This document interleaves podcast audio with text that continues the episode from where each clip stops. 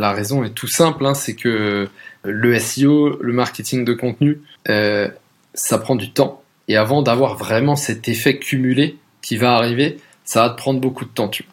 Et donc finalement, bah, au début, j'ai eu beau publier des articles, euh, avant que Google te fasse vraiment confiance et te mette vraiment en avant et se rende vraiment compte que tes articles correspondent à l'utilisateur, ça prend du temps, tu vois.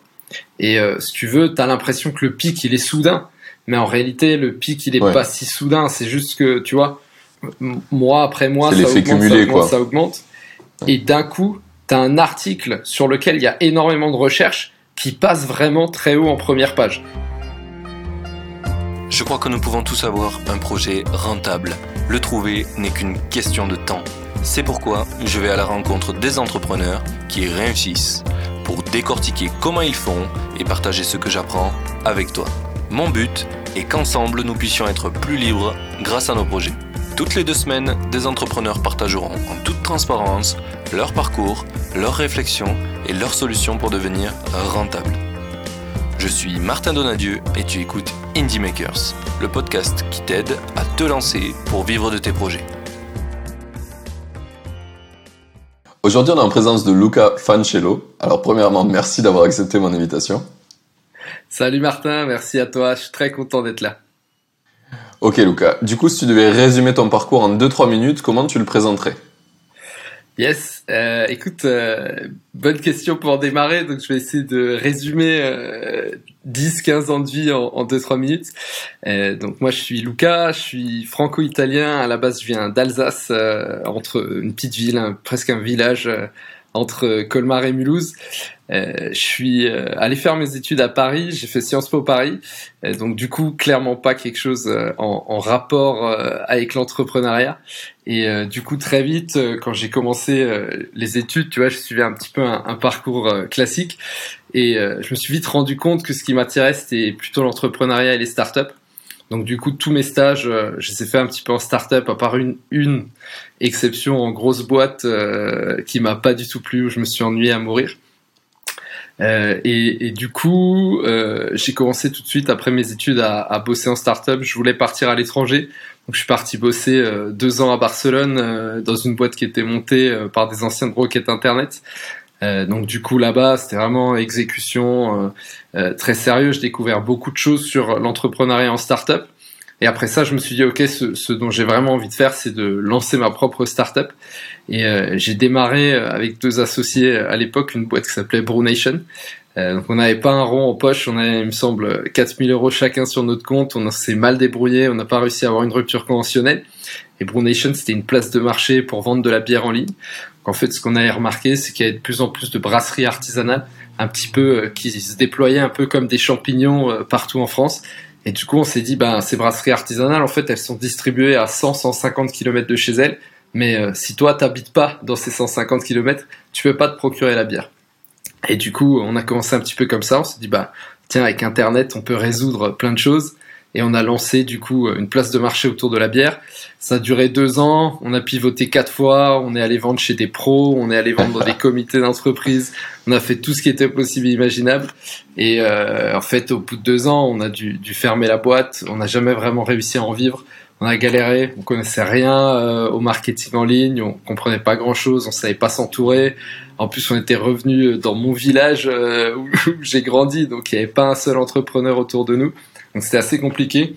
Et je me suis dit, ah ok, à la fin de cette expérience, bah, tu vas aller apprendre euh, chez, un petit peu chez les géants. Donc je me suis dit, euh, tiens, c'est l'occasion de repartir à l'étranger, faire un break.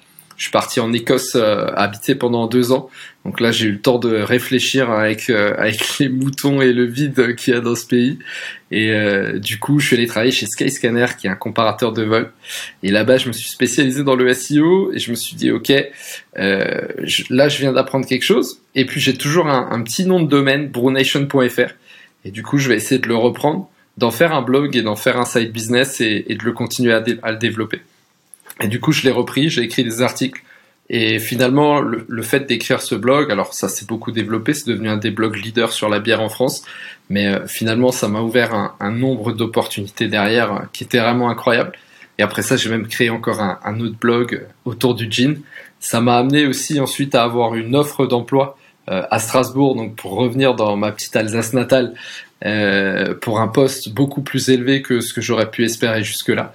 Et puis en parallèle, maintenant, je me suis dit qu'il était temps d'apprendre à d'autres personnes de faire euh, ce que j'ai appris à faire chez Skyscanner ou, dans d'autres boîtes.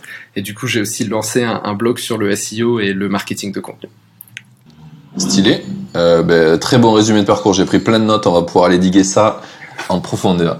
Euh, laisse-moi juste finir ma dernière, ma dernière note. yes, parfait. Ok. Du coup, petite, toute première question. pourquoi tu as choisi Sciences Po Paris en fait finalement? Pourquoi t'es allé là-bas? Ouais, alors à la, en fait, si tu veux, à la fin de mon lycée, donc moi j'étais assez bon élève au lycée, euh, et du coup, je voulais potentiellement essayer de suivre un parcours un peu, voilà, ce qu'on appelle un parcours un peu classique, grande école. Euh, je me dirigeais plus vers le côté commerce, et euh, du coup, Sciences Po te laisse un petit peu la possibilité, après tes premières années assez généralistes, de te spécialiser un peu. Donc moi j'ai fait un master marketing à, Sciences Po. Tu as d'autres masters autour du droit, autour du journalisme, mais je trouvais assez peu d'équivalents qui me laissaient encore autant de possibilités euh, à la fin de à la fin de la licence. Et après, euh, moi, une autre petite particularité euh, venant d'Alsace, j'ai une, une chance, en fait, il y a quelque chose qui a changé ma vie, c'est que j'ai appris l'allemand très tôt. J'ai fait un bac franco-allemand. Et du coup, une fois que tu as un bac franco-allemand, tu as des facilités pour rentrer dans certaines écoles dans le sens où tu vas pas passer par le concours général, mais le nombre de personnes parlant allemand est tellement restreint que tu vas avoir euh, des concours un petit peu euh, spécialisés et moins sélectifs. Et grâce à ça, euh, j'ai pu entrer à Sciences Po, sachant que sans ça, je pense que sur le, concours classique de Sciences Po, j'aurais eu du, mal à entrer parce que j'avais pas forcément les, les qualités d'écriture ou la culture générale nécessaire à l'époque. Donc je pense, tu vois, finalement, c'est un mélange d'opportunités qui se présentent et euh, de compétences que tu as développées. Et finalement, après, ça se retrouve euh, dans d'autres cas sur mon parcours, tu vois. Ok. Et du coup, quand tu es arrivé là-bas, tu as su tout de suite que tu voulais faire de l'entrepreneuriat? À quel moment euh, l'idée d'entreprendre s'est venue? Alors c'est venu assez vite. je pense que après le premier semestre et d'avoir des cours vraiment très axés économie ou autre, je savais déjà que c'était pas ce que je voulais faire dans ma vie. Je savais déjà que je voulais pas me tourner vers la politique. Ça m'est apparu très clairement euh, dans les dans les premières semaines. Et en fait, si tu veux, au cours de la au cours de la deuxième année, je me suis dit ok, euh, je, je vais un petit peu chercher quelque chose d'autre à faire. Et euh, moi, j'ai fait le. En fait, Sciences Po Paris, tu peux commencer sur différents campus en France. Et moi, j'ai commencé sur un campus à Nancy, dans l'est de la France, en Lorraine. Euh, et du coup, un jour, il y avait une école de commerce à Nancy euh, qui s'appelait euh, lycéenne et qui organisait une semaine de l'entrepreneuriat. J'avais aucune idée, je savais même pas comment définir ce mot entrepreneuriat, mais j'ai, voilà, je me disais tiens, il y a entreprise dedans, je vais aller voir. Et, et du coup, je, je, je suis allé à, à, quelques conférences pendant cette semaine-là. Et c'est là que je me suis dit, ok, en fait, entreprendre, c'est vraiment ce qui m'attire le plus et c'est ce que j'ai envie de faire. Euh, et je pense qu'à l'époque, il y avait une petite erreur qui, qui s'était faite, c'est qu'en fait, moi, j'ai été, je suis un petit peu, je me suis laissé attirer par un extérieur qui est l'extérieur qu'un entrepreneur va te donner. Tu vois, il va t'expliquer, voilà, bah, moi, je suis entrepreneur, euh, c'est super, je travaille comme je veux, je suis libre, mais j'ai pas tout de suite cherché à découvrir l'intérieur. Et quand je suis passé dans l'entrepreneuriat startup, je me suis rendu compte que, en fait, euh, cet extérieur était pas vrai et que l'intérieur vraiment purement d'une startup me correspondait pas. Euh, ça veut pas dire que l'entrepreneuriat me correspond pas parce qu'il y a plein de formes d'entreprendre. Mais je me suis vraiment rendu compte que voilà cette forme purement startup c'était pas celle celle que je recherchais et que quelque chose un petit peu plus euh, voilà on va dire lifestyle ou autour de mes passions de la création de contenu quelque chose un peu plus makers justement m'attirait beaucoup plus tu vois. Ouais. C'est quoi dans le dans, dans le côté startup qui t'a qui t'a pas plu si t'as un truc déterminant? Ouais, alors je pense qu'il y a une première chose dans euh, dans le côté euh, dans le côté startup en fait c'est que euh, euh il faut accepter de parfois t'éloigner de certaines de tes passions tu vois par exemple moi euh, ce que je je préfère dans le côté startup, c'est vraiment, enfin dans le côté euh, dans le côté monter une boîte, c'est vraiment cette partie marketing, création de contenu, SEO et autres. Et en fait, quand tu es un CEO de startup, même autre chose, c'est peut-être ce que tu vas faire un petit peu au début. En fait, à un moment, il faut que tu sois capable de passer à d'autres tâches, parfois des tâches plus de management ou autres encore. Et euh, d'ailleurs, ça me fait penser à quelque chose que je lisais de Jean-Charles Kurdali euh, récemment, qui disait en fait, quand tu es le CEO d'une startup, tous les six mois, tu changes de job. Donc tu vas commencer par un premier job pendant six mois, et une fois que ce job est fait, ben, tu trouves quelqu'un pour te remplacer et tu recommences autre chose, et tu recommences autre chose, et tu recommences autre chose. Et être le CEO d'une startup purement, c'est vraiment ça. Là où après, tu vois, d'autres business comme le blogging, euh, comme un, business autour de ta marque personnelle, je pense c'est un peu différent, je trouve du moins, et tu peux un peu plus rester euh, et continuer à faire euh, ce qui te passionne.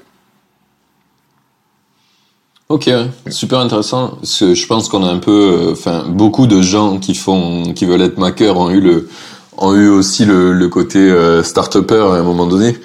Tu passes euh, plus ou moins et hum, c'est intéressant de voir qu'est-ce qui t'a déclenché de ah ben non ça tu t'y verrais pas pour moi.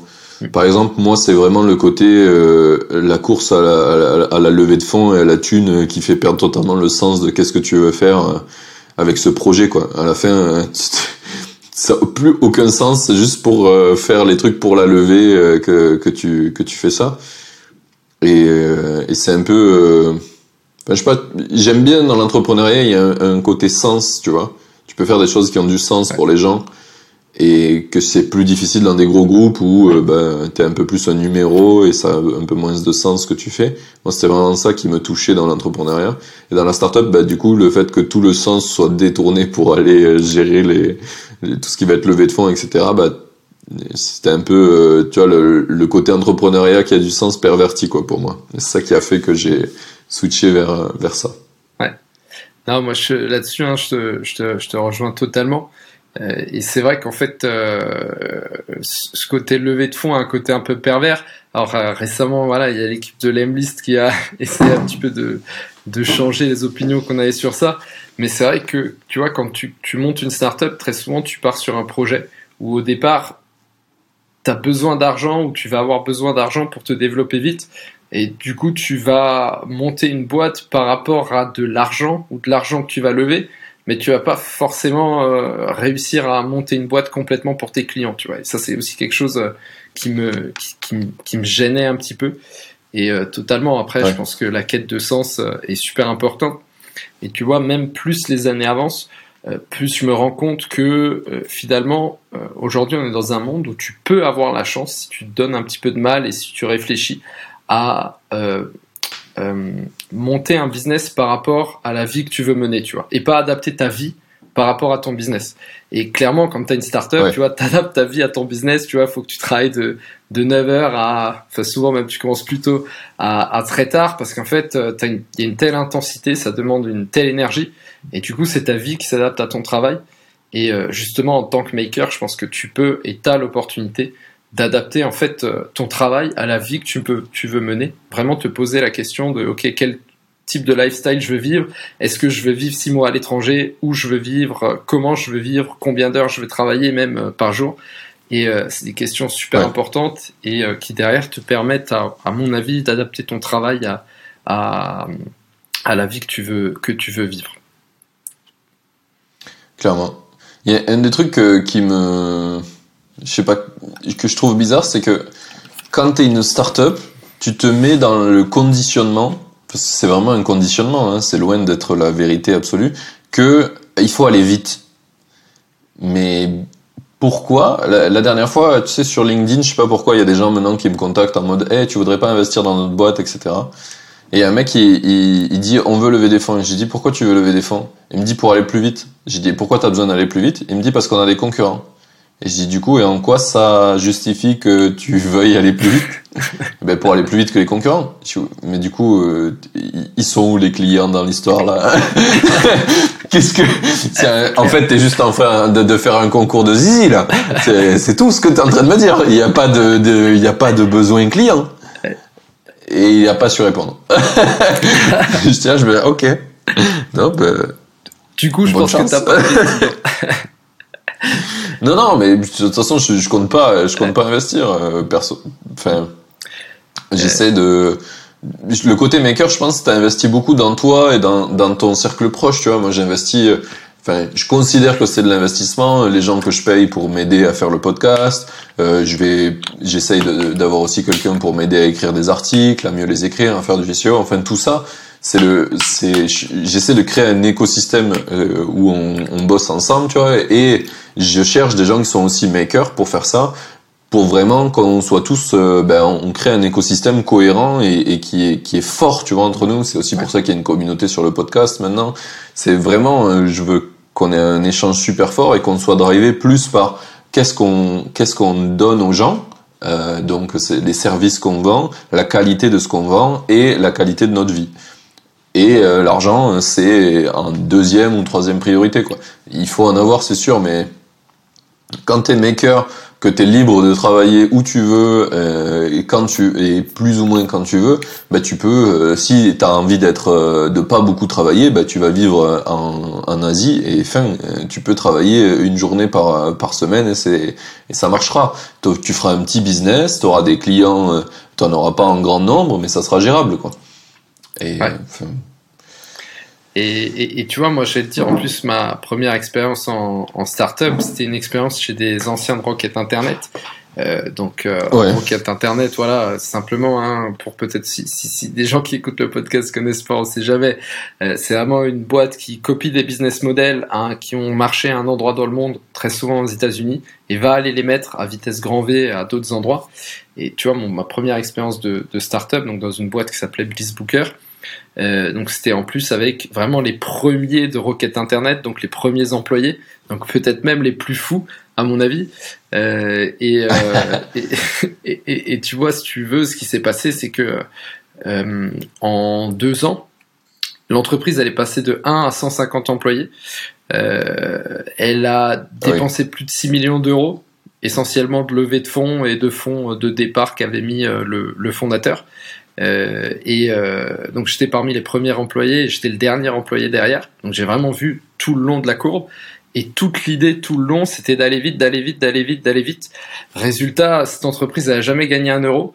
Euh, elle a jamais payé ses fournisseurs à la fin. Donc il y a des Salesforce, des DocuSign qui n'ont pas été payés.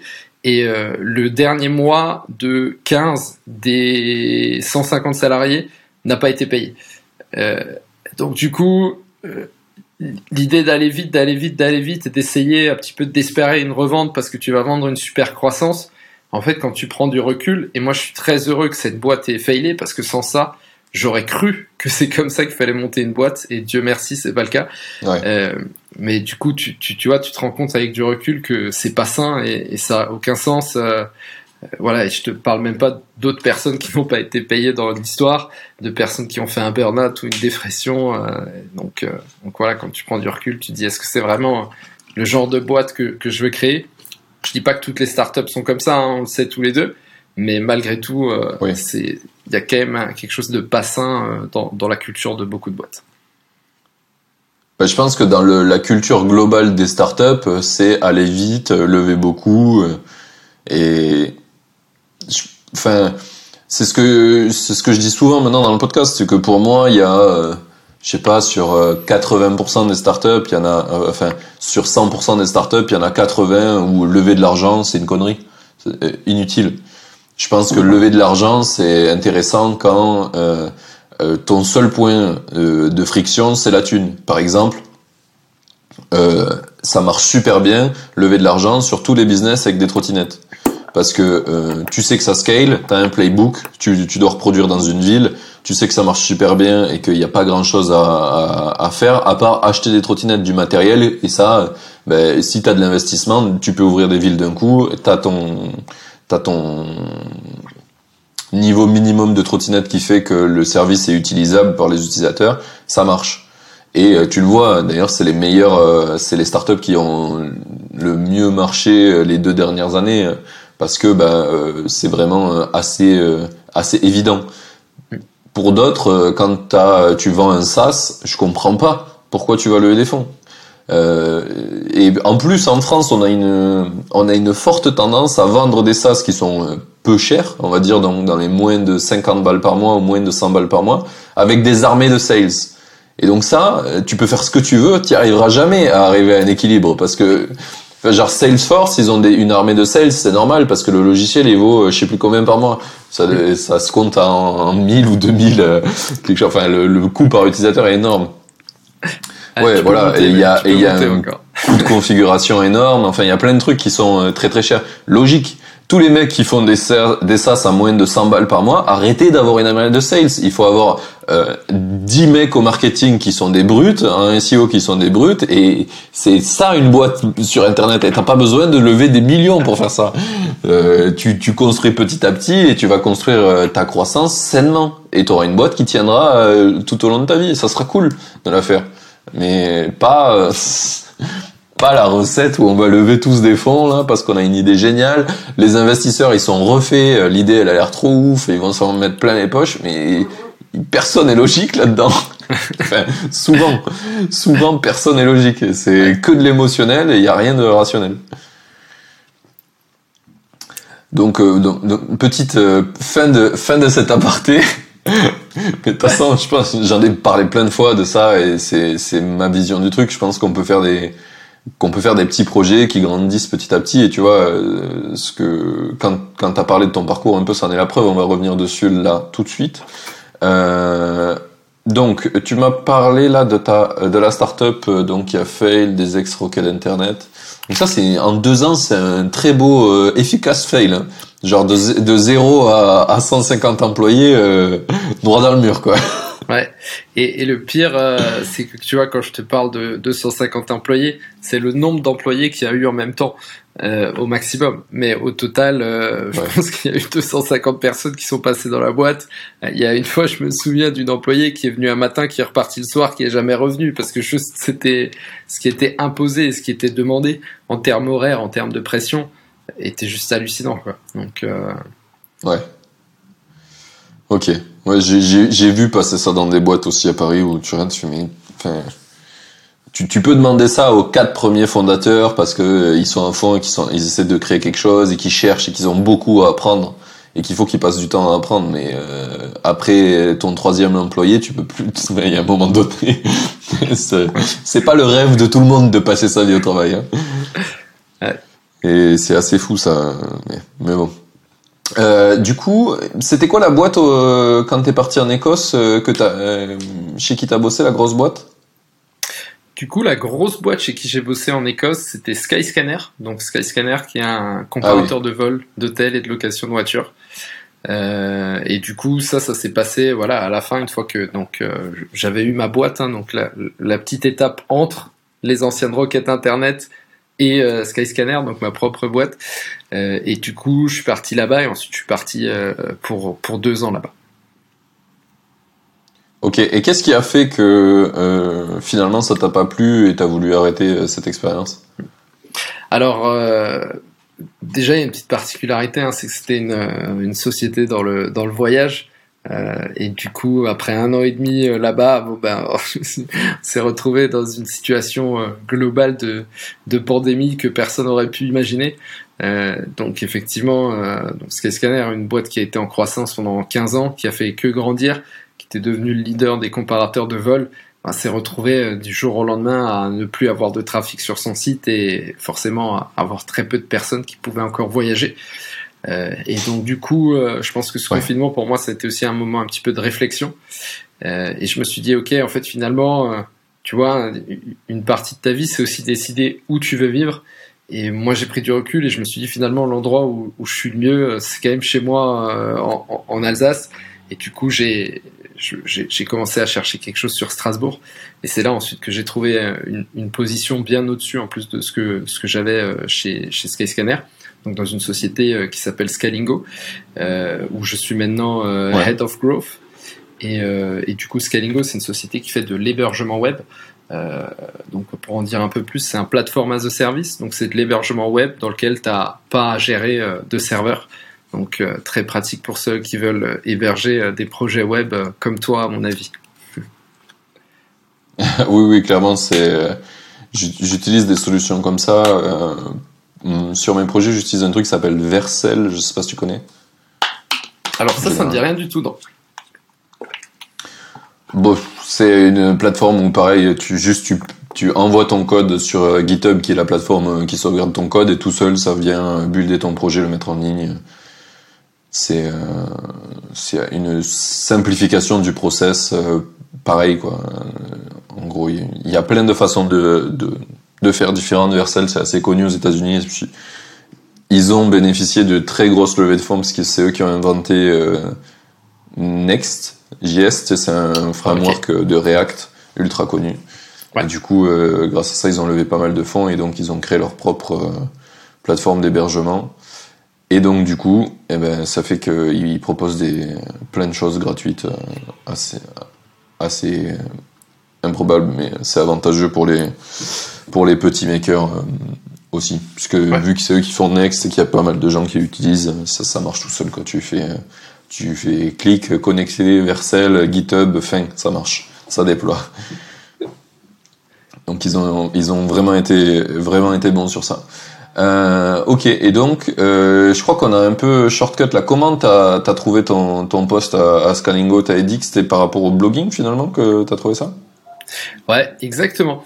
Donc, si tu veux, euh, au milieu de mon expérience chez, chez Skyscanner, donc je me suis dit, tiens, j'ai toujours le nom de domaine de ma boîte, euh, donc Brunation, ouais. hein, brunation.fr.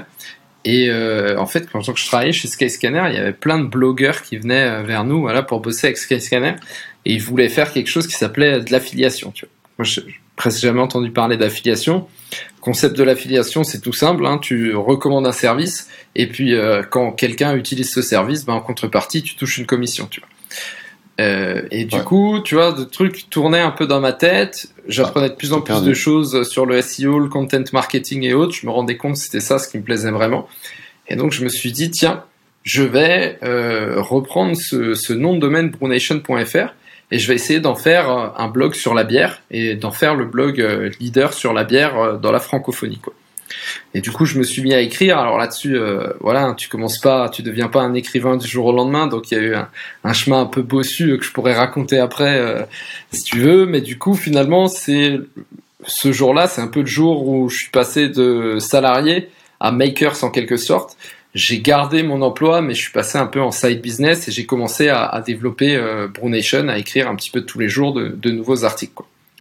Et du coup, à partir de Brunation, donc petit à petit, c'est devenu un des blogs leaders sur la bière. T'as fait de l'affiliation du coup dans Brunation Ouais, bien sûr, ouais. ouais.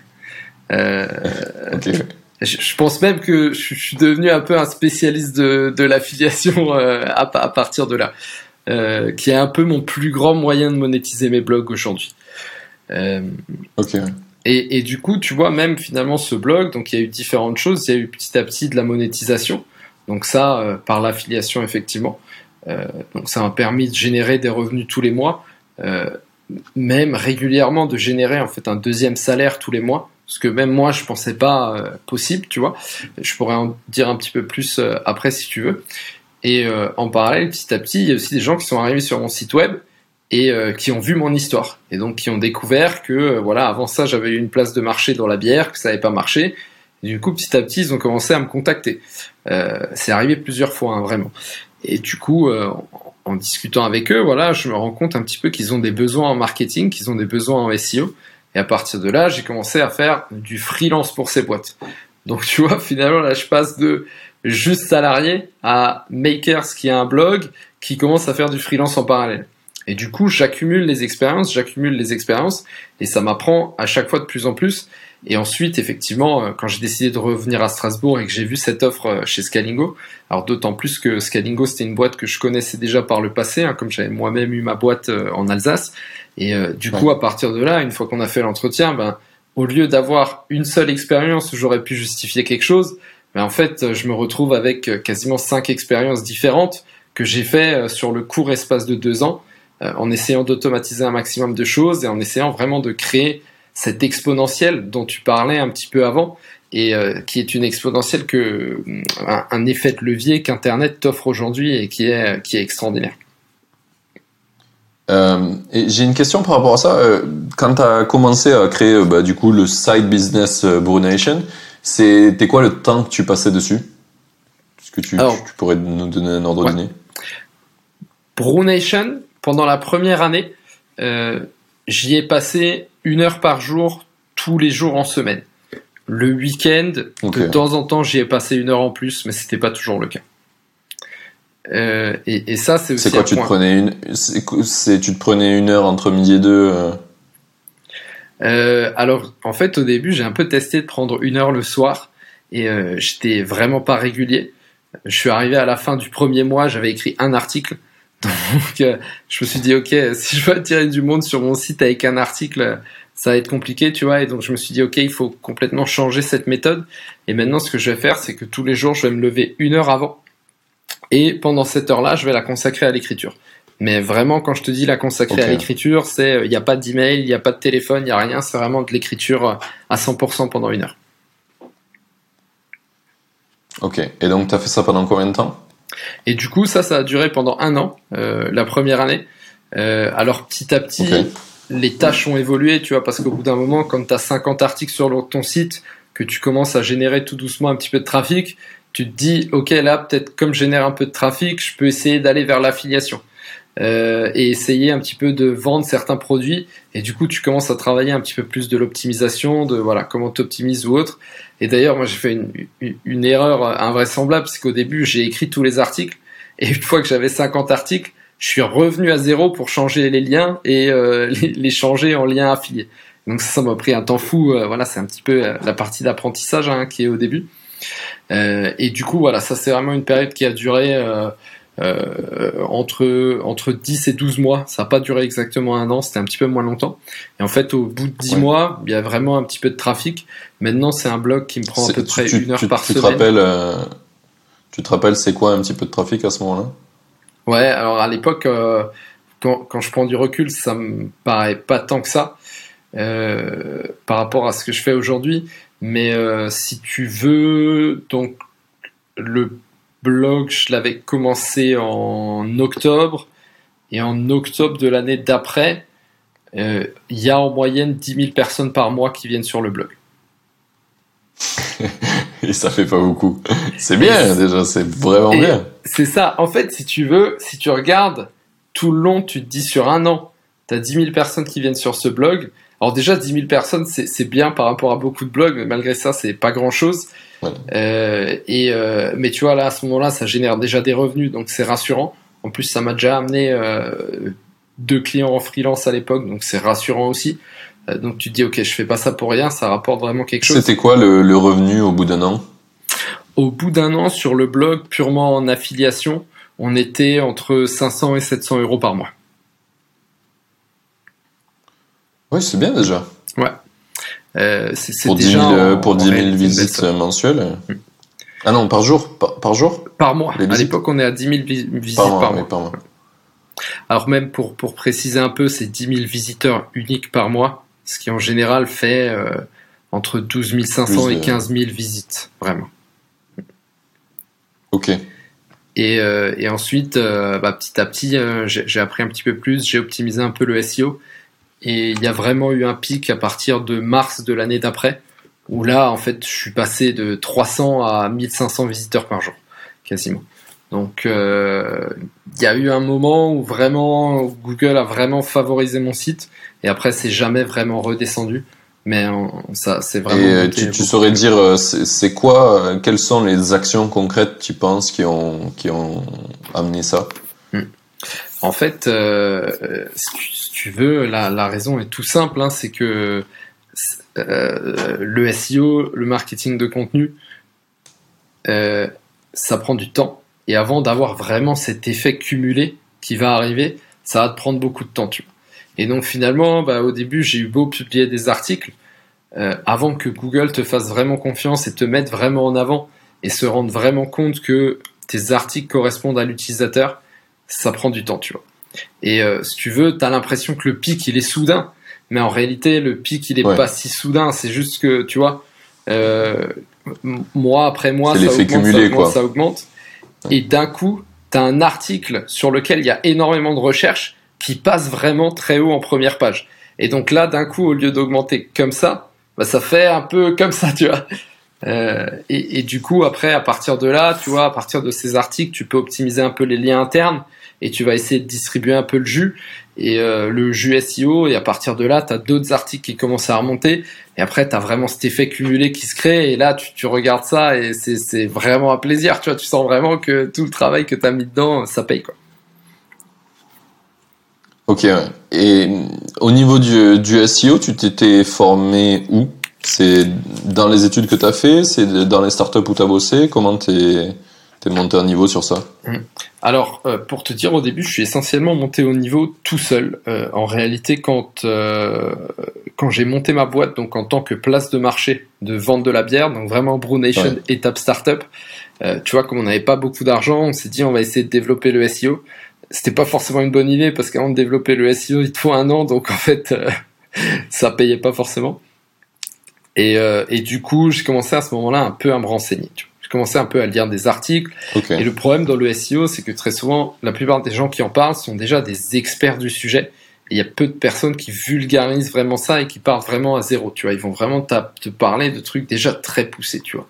À part quelques exceptions, mais c'est rare. Et du coup, ensuite, à partir de là, quand je suis entré chez Skyscanner, il fallait quelqu'un pour s'occuper du SEO sur le marché français. Et du coup, avec les expériences que j'avais déjà, ça a permis euh, un petit peu de briguer au début un poste un peu junior SEO là-dessus. Et après, euh, voilà, en progressant finalement, tu vois, là-bas, je m'occupais du SEO sur tout le marché euh, France, Europe, Middle East et Afrique. Donc finalement, tu vois, j'ai eu la chance de me former dans une boîte qui était déjà championne un peu là-dedans. Et en plus de pouvoir commencer comme un junior un peu là-dessus, même si j'avais déjà des connaissances, et de monter petit à petit. Et encore aujourd'hui, tu vois, tu dois continuer à te former euh, tous les jours sur ce sujet, tu vois, parce que ça évolue à une telle vitesse que voilà. Oui, Google, euh, Google continue à changer l'algo euh, en continu, donc il y a plein de choses qui évoluent.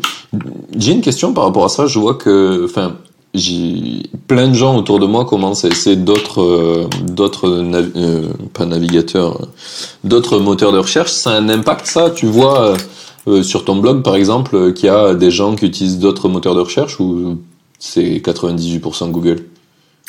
Euh, Écoute, aujourd'hui, pour moi, ça n'a toujours pas d'impact. Google reste de loin le leader, tu vois, même en France, ils sont encore au-dessus de 90% de part de marché, ce qui est juste énorme. et dans tous les cas, tu vois, je pense que ça ne devrait pas avoir d'impact tant que toi, le contenu que tu crées, c'est le meilleur contenu possible pour l'utilisateur sur un sujet précis, tu vois. Et donc finalement, que ce soit Google, que ce soit Bing, que ce soit quelqu'un d'autre, bah, leur objectif c'est toujours le même, tu vois, c'est de pousser à leur utilisateur le meilleur contenu possible sur un sujet défini. Oui, le, tout, le, en fait, toute la base est la qualité du contenu, et après le reste c'est que des optimisations liées euh, potentiellement au moteur de recherche ou à ce qu'ils désirent, mais euh, la base est le contenu, quoi. Ouais, exactement. Ouais, Honnêtement, 80-85% euh, du, du travail, c'est le, c'est le contenu. Et après, les petites optimisations, les petits trucs un peu rigolos, en fait, euh, c'est, c'est, un tout petit, c'est une toute petite partie du travail, tu vois.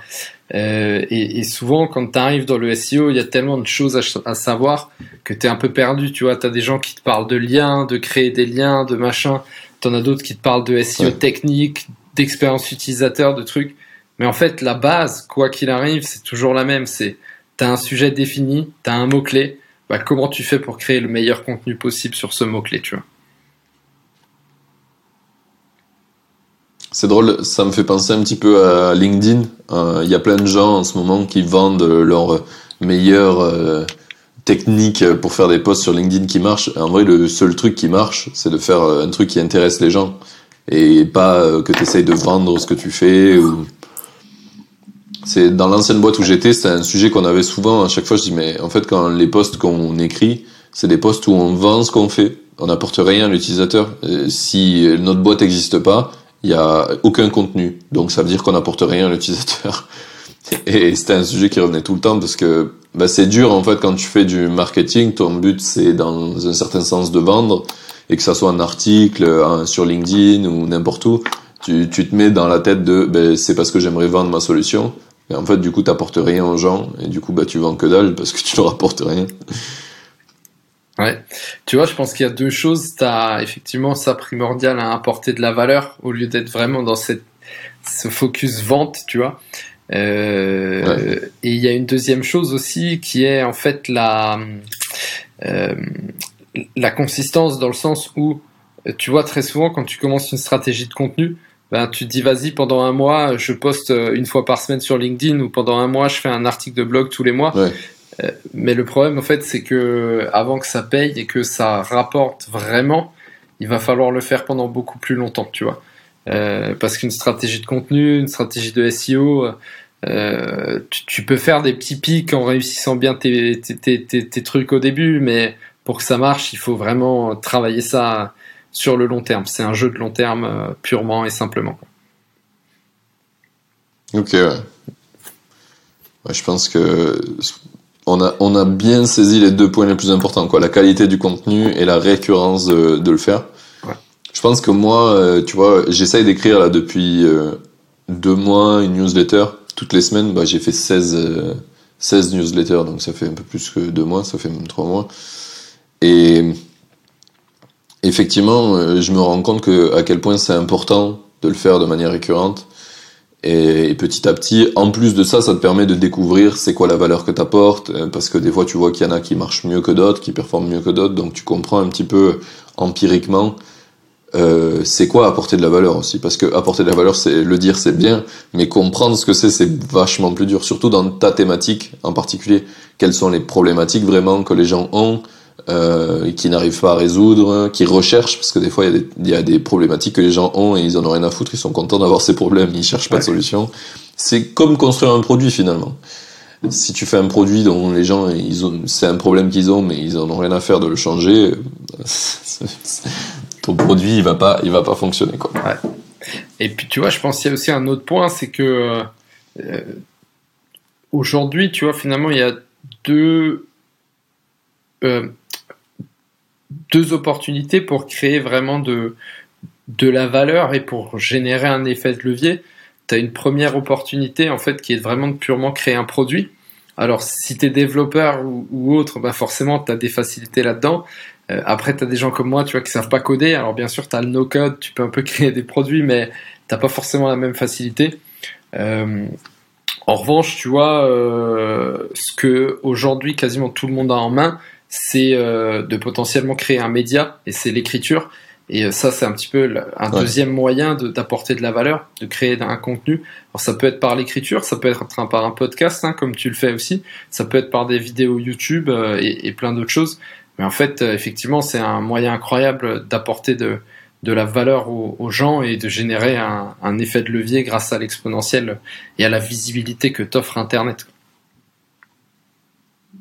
C'est euh, Johan Lopez qui a mis euh, vachement ce côté en avant euh, avec euh, le nom de sa newsletter Snowball. C'est vraiment ça, quoi. Plus plus tu fais rouler la boule et plus elle grossit et du coup meilleure est ton inertie et mieux tu vas tu vas arriver à faire des choses. D'ailleurs, c'est un peu de là que partait l'idée du podcast. Et je me suis dit en fait, j'ai envie de faire des projets qui marchent. Pour ça, il me faut plus de notoriété parce que bah, grâce à ça, forcément, mes projets ont une meilleure inertie. Et du coup, c'est de là que j'ai fait le podcast. En plus, je me suis dit, bah, je vais rencontrer des gens qui sont trop stylés comme Luca euh, et qui, avec qui on va avoir des sujets super intéressants et ça va m'enrichir et ça va enrichir les gens qui l'écoutent donc c'est win-win.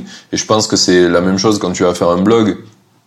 Si euh, ton premier point c'est dire ok ben, j'essaie de créer une, une, réputation sur internet pour faire que mes produits se vendent mieux ou ce que je fais se vende mieux t'as il faut pas oublier que sur le chemin en fait c'est toi qui vas apprendre énormément parce que bah, tu vas apprendre ce que c'est un bon contenu, tu vas aussi apprendre à faire du bon contenu, mais tu vas aussi apprendre le contenu de ce que tu veux publier parce qu'en fait, tu vas être obligé de te mettre dans une position de euh, euh, j'apprends un maximum pour pouvoir rediffuser un maximum, sinon tu, tu, tu vas faire des articles vides de sens et ça ne servira à rien. Donc du coup, c'est le meilleur tools, euh, outil pour euh, juste devenir euh, meilleur dans ton taf aussi, je pense. Totalement, totalement, à 100%. Euh, et tu vois, je pense que, que tu sois salarié, que tu sois maker, que tu sois indépendant de base, dans tous les cas, vraiment de mener un projet euh, sur Internet, quel que soit le type de projet, ça va t'apporter. J'ajouterais même un autre point par rapport à tous ces points intéressants que tu as souligné, Martin. Euh, ce serait euh, que ça va aussi t'apprendre la discipline, tu vois. dans le sens où, euh, bah, bien sûr, tu vas avoir ton taf, mais à côté, ben, va falloir apprendre à t'organiser, va falloir découvrir des outils qui vont t'aider à t'organiser, euh, va falloir peut-être te lever tous les jours une heure plus tôt, et ça, ça demande, tu vois, aussi une organisation euh, qui est super importante, et ça, ça va t'aider dans ton taf ou dans n'importe quel projet euh, ensuite. Et comment, euh, comment tu mettrais en, parallèle le fait que ben, pour faire ton, ton, ton projet de blog, finalement, tu t'es levé une heure plus tôt? Et, ça, c'est pas vraiment dans la direction de la liberté, a priori. Comment tu le, paralléliserais par rapport à, la liberté que tu as maintenant euh, Ouais, c'est une super question. Euh, alors, je pense qu'effectivement, euh, à la base, ça peut aller un peu dans un sens contraire de la liberté, mais pour moi, c'était une manière de mieux m'épanouir, tu vois. Euh, et je pense Ouais. que ça passait par, euh, par différentes choses. Ça passait par une première chose qui était vraiment, ben, tu vois, euh, au, au moment où je crée le blog, même si je travaille dans une boîte qui est vachement sympa, horaire flexible, il y a un baby-foot, il y a un ping-pong dans le bureau, tu vois, ce genre de truc. Euh, mais à côté de ça, tu vois, je ressors quand même d'un échec. Euh, tu vois, j'ai lancé une boîte, j'ai voulu la développer, ça n'a pas marché. Tu Ouais. vois des gens autour de toi qui montent des boîtes, ça marche. euh, Tu discutes avec d'autres blogueurs euh, que, pour qui ça marche. Tu vois, tu te dis merde, ok. euh, tu vois, tu veux te prouver, ne serait-ce qu'à toi-même, que tu en es capable. Après, il y avait une deuxième chose aussi, c'est que, en fait, moi, j'avais besoin d'apprentissage. Donc, j'avais besoin de me dire, ok, j'apprends des choses peut-être au boulot, c'est très intéressant, mais j'ai besoin de les mettre encore plus en pratique dans un projet personnel. Tu vois. Euh, et effectivement, tu vois, ça c'est ce que j'ai fait, tu vois, en travaillant sur le blog et autres, ben, ça m'a permis d'avancer là-dessus, tu vois. Et après, il y avait un troisième point, c'est que je voulais aussi, à terme, euh, ne plus dépendre euh, d'un seul revenu. Et à l'époque, tu vois, le seul revenu Ouais. que j'avais, c'était des revenus de salarié. Donc, je voulais un petit peu créer une autre source de revenus. Et je me suis dit, à partir de tout ça, tu vois, je vais vraiment générer un petit peu de l'exponentiel. Et ça va me permettre de me développer et ensuite d'aller découvrir d'autres choses. Tu vois. Euh, donc, même si ça allait peut-être un peu à l'opposé de la liberté, moi, j'étais à un moment de ma vie où, euh, et si tu veux, un tournant de ma vie où j'étais conscient que j'étais plus ou moins obligé de rester salarié parce que j'avais euh, pas forcément beaucoup de skills à vendre. Euh, tu vois, parce qu'en fait, finalement, euh, pendant deux ans en développement de ma boîte, j'ai fait tout et rien, mais j'avais aucune spécialité vraiment à vendre purement, ou du moins je voyais pas la valeur que je pouvais apporter si j'étais freelance. Euh, et puis à côté de ça, tu vois, j'avais besoin d'apprendre de nouvelles choses et d'aller un petit peu me affronter un peu euh, le géant Internet, tu vois, pour pour découvrir et, et développer de nouvelles skills. Tu vois. Donc c'était un défi, euh, un défi un peu personnel en, en premier lieu. Euh, et euh, t'espérais que ça compound derrière, que ça fasse des intérêts sur le long terme, quoi. Exactement, ouais, exactement. Euh, et, et tu vois, je crois que c'est un vrai point important, euh, ça, parce que, par exemple, tu vois, quand tu compares, euh, à un moment donné, je postais vachement sur LinkedIn, et à un moment donné, tu vois, j'ai pris du recul et je me suis dit, attends, mais ce que je suis en train de faire là, c'est je suis en train de poster sur LinkedIn, donc j'enrichis LinkedIn avec mes posts, c'est cool, je fais des vues, mais si demain j'arrête de poster, eh ben, j'ai plus de vues, j'ai plus de, j'ai plus rien. Je, je- ça compense pas, en fait. Ça fait pas d'intérêt du tout. Ça fait de l'intérêt parce que dans la plateforme, tu gagnes en valeur, mais euh, c'est toujours lié à ton temps. Et c'est le truc que je voulais pas faire. Donc c'est pour ça que maintenant, je le fais plus et que j'essaye de me détacher de ça. Et j'ai un peu l'impression que c'est ça. Tu vois, quand tu bosses dans une boîte, c'est génial. Euh, tu, tu vas peut-être monter en grade, tu vas peut-être euh, gagner plus, mais en fait, si tu t'arrêtes de bosser, bah, t'as plus d'argent. Parce que cette boîte, euh, tout le système, il est construit dans le sens où bah, chaque minute que tu passes améliore l'argent que tu gagnes, mais dès que tu t'arrêtes, il y a la corrélation s'arrête, quoi. Tout s'arrête.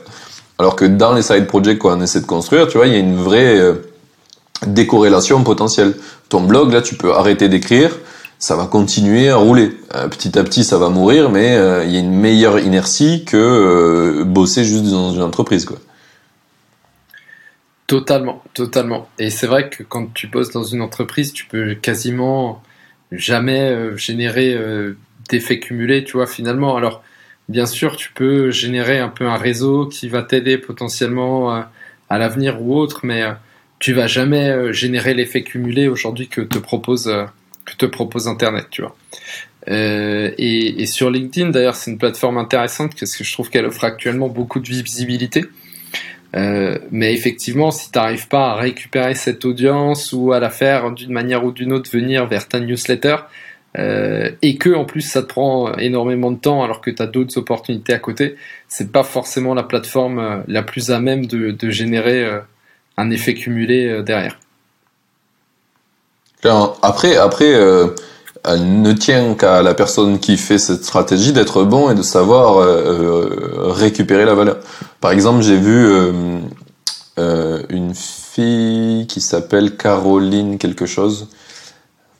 J'ai perdu son nom, désolé si tu nous écoutes. Je sais qu'elle est auditrice en plus et je voudrais qu'elle vienne dans le podcast d'ailleurs. J'ai envoyé un message, mais elle m'a pas répondu. Donc si t'écoutes, réponds à ce message. Euh, et elle fait des, euh, elle fait une newsletter sur la crypto-monnaie et elle en parle sur TikTok. Et du coup, je me suis dit comment euh, comment elle arrive à faire que de TikTok, elle gagne des utilisateurs parce que euh, toute sa newsletter a été créée via TikTok. Euh, le, elle a 7000 personnes, tu vois. Et du coup, je suis allé voir et en fait, à chaque fois qu'elle fait une vidéo, à la fin, elle dit, eh ben, si ça tu veux en savoir plus, inscris-toi, c'est dans ma bio, t'as la newsletter et t'auras les infos en détail. Et c'est génial parce que du coup, Twitter, c'est un super moyen pour aller euh, récupérer un max d'audience euh, facilement. Et après, de ça, elle arrive à récupérer une petite partie euh, qui vient sur sa newsletter. Et là, d'un coup, elle a leur email, elle a une vraie relation avec eux, beaucoup plus euh, directe que euh, via TikTok, où si TikTok il ferme son compte, ben, c'est mort. Et, si elle arrête de poster, elle a plus d'audience, quoi. Ouais, totalement. Et tu vois, moi, un des projets justement de l'année 2021, c'était de réussir à progresser dans la gestion du, des micro-contenus. Tu vois, donc par exemple, maintenant, je vais créer un article de blog euh, pour, euh, pour mon blog sur le, la rédaction de contenu sur le SEO. Je vais créer ça, tu vois, et je vais me dire, OK, est-ce qu'il y a une petite partie que je peux reprendre pour la réutiliser sur LinkedIn? Est-ce qu'il y a une petite partie que je peux reprendre pour en faire une vidéo YouTube Tu vois, tu peux la transformer en script de vidéo YouTube potentiellement, tu vois. Et en fait, je pense que comme ça, tu vas réussir à générer aussi un petit peu un, effet cumulé en, multipliant un peu l'impact de toutes ces plateformes. Alors après, il faut toujours aussi être conscient euh, du temps que tu veux investir dedans. Et il faut être conscient que ton temps, tout ça, ça va aussi te prendre une micro partie de ton temps qui, euh, n'est pas illimitée, tu vois.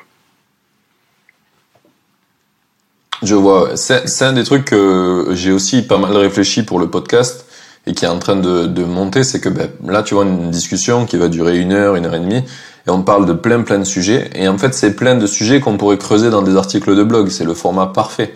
Et derrière, tu pourrais refaire des petites vidéos, des petites, des petits extraits. Pour le moment, ça se fait. J'ai un extrait par par invité euh, et euh, on a la vidéo sur YouTube maintenant mais euh, il manque encore cette euh, stratégie-là parce que j'y passe pas le temps suffisant et que j'ai plusieurs petits projets, etc. Mais clairement, je pense que il faut vraiment voir le contenu comme un endroit où tu as vraiment une source euh, essentielle. Par exemple, toi, c'est le blog. Tu vas avoir donc des articles de blog euh, qui sont assez denses euh, sur certains sujets. Et de là, tu vas aller pouvoir refaire, bah, par exemple, des posts LinkedIn, des vidéos TikTok, des trucs sur Snapchat ou sur Insta, des Reels. Et tout ça, il faut que ça revienne à ton contenu mère qui est, qui est le blog. Et comme ça, en fait, tu récupères vraiment le la relation à l'endroit où tu où elle a le plus de valeur pour toi. Euh, mais euh, c'est, je pense, c'est clairement un, quelque chose que je comprenais pas avant. Au début, tu sais, tu, quand tu crées du contenu, tu dis ah, il faut être sur toutes les plateformes, tu te mets partout, tu comprends pas ce que tu fais là. Et c'est pour ça que tu vois, j'ai arrêté de le faire sur le, le podcast, par exemple. Moi, j'ai plus de, j'ai plus rien, j'ai tout fermé.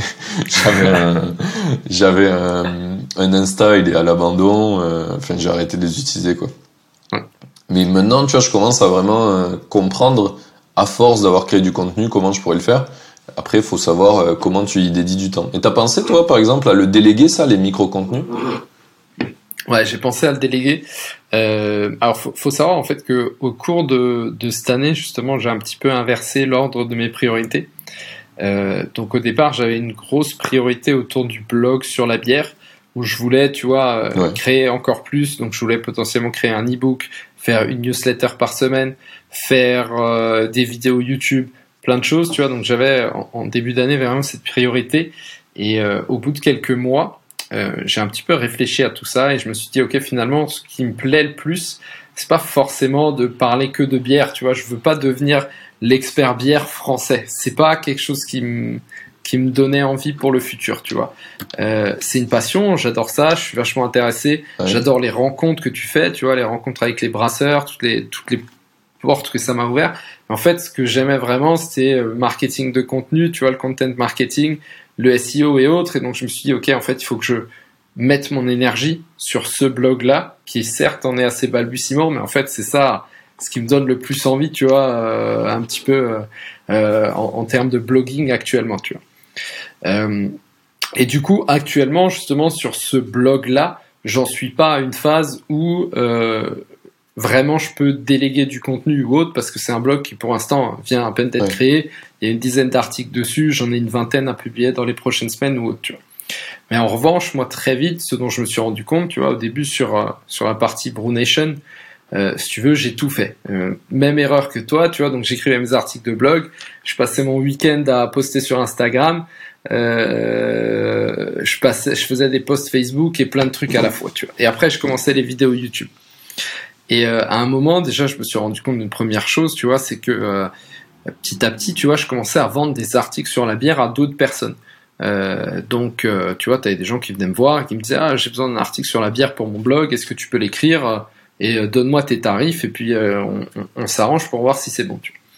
Et du coup, j'ai remarqué Ok, ces articles sur la bière, ça me prend maintenant deux heures. donc, en gros, j'ai besoin de deux heures de plus par semaine. Et je me suis rendu compte qu'en fait, sur mon blog, tu vois, par exemple sur WordPress, j'investissais une heure par semaine à euh, la mise en page des articles. Tu vois. Donc je me suis dit, ok, attends, une ouais. heure par semaine, euh, sachant que en une heure, je peux facturer un demi un demi d'article de blog, donc je peux quasiment le facturer 100 euros. Euh, Peut-être que potentiellement il y a quelqu'un que je peux payer pour faire ça, tu vois. Et donc là, voilà, ma sœur était étudiante, donc je lui ai proposé de faire ça. On s'est arrangé pareil sur sur quelque chose. Et donc tu vois, j'ai déjà remarqué que certaines tâches, en fait, c'est euh, euh, t'as un moment où tu es capable de facturer ton heure beaucoup plus cher que euh, de faire certaines tâches. Tu vois. Et je me suis rendu compte de la même chose sur du montage vidéo. Euh, tu vois, une vidéo YouTube, moi je prenais euh, deux heures pour la monter. Et en fait, ben deux heures, c'est quelque chose que je peux, que je peux. Enfin, tu vois, à mon avis, j'ai un meilleur temps à faire ça, sachant que moi, j'aime pas du tout monter des vidéos. Tu vois. Et du coup, te tourner vers un monteur, c'est pas ta passion. C'est une opportunité, tu vois. Euh, et, euh, et, du coup, euh, pour l'instant, c'est un petit peu. On a eu le même sujet sur le podcast. Ouais. sur le sur le sur le podcast, c'est le même sujet. Je sais pas si t'as vu dernièrement là, j'ai changé de personne qui montait et j'ai quelqu'un qui écrit les résumés des épisodes euh, parce que en fait ça, j'avais pas trop de valeur.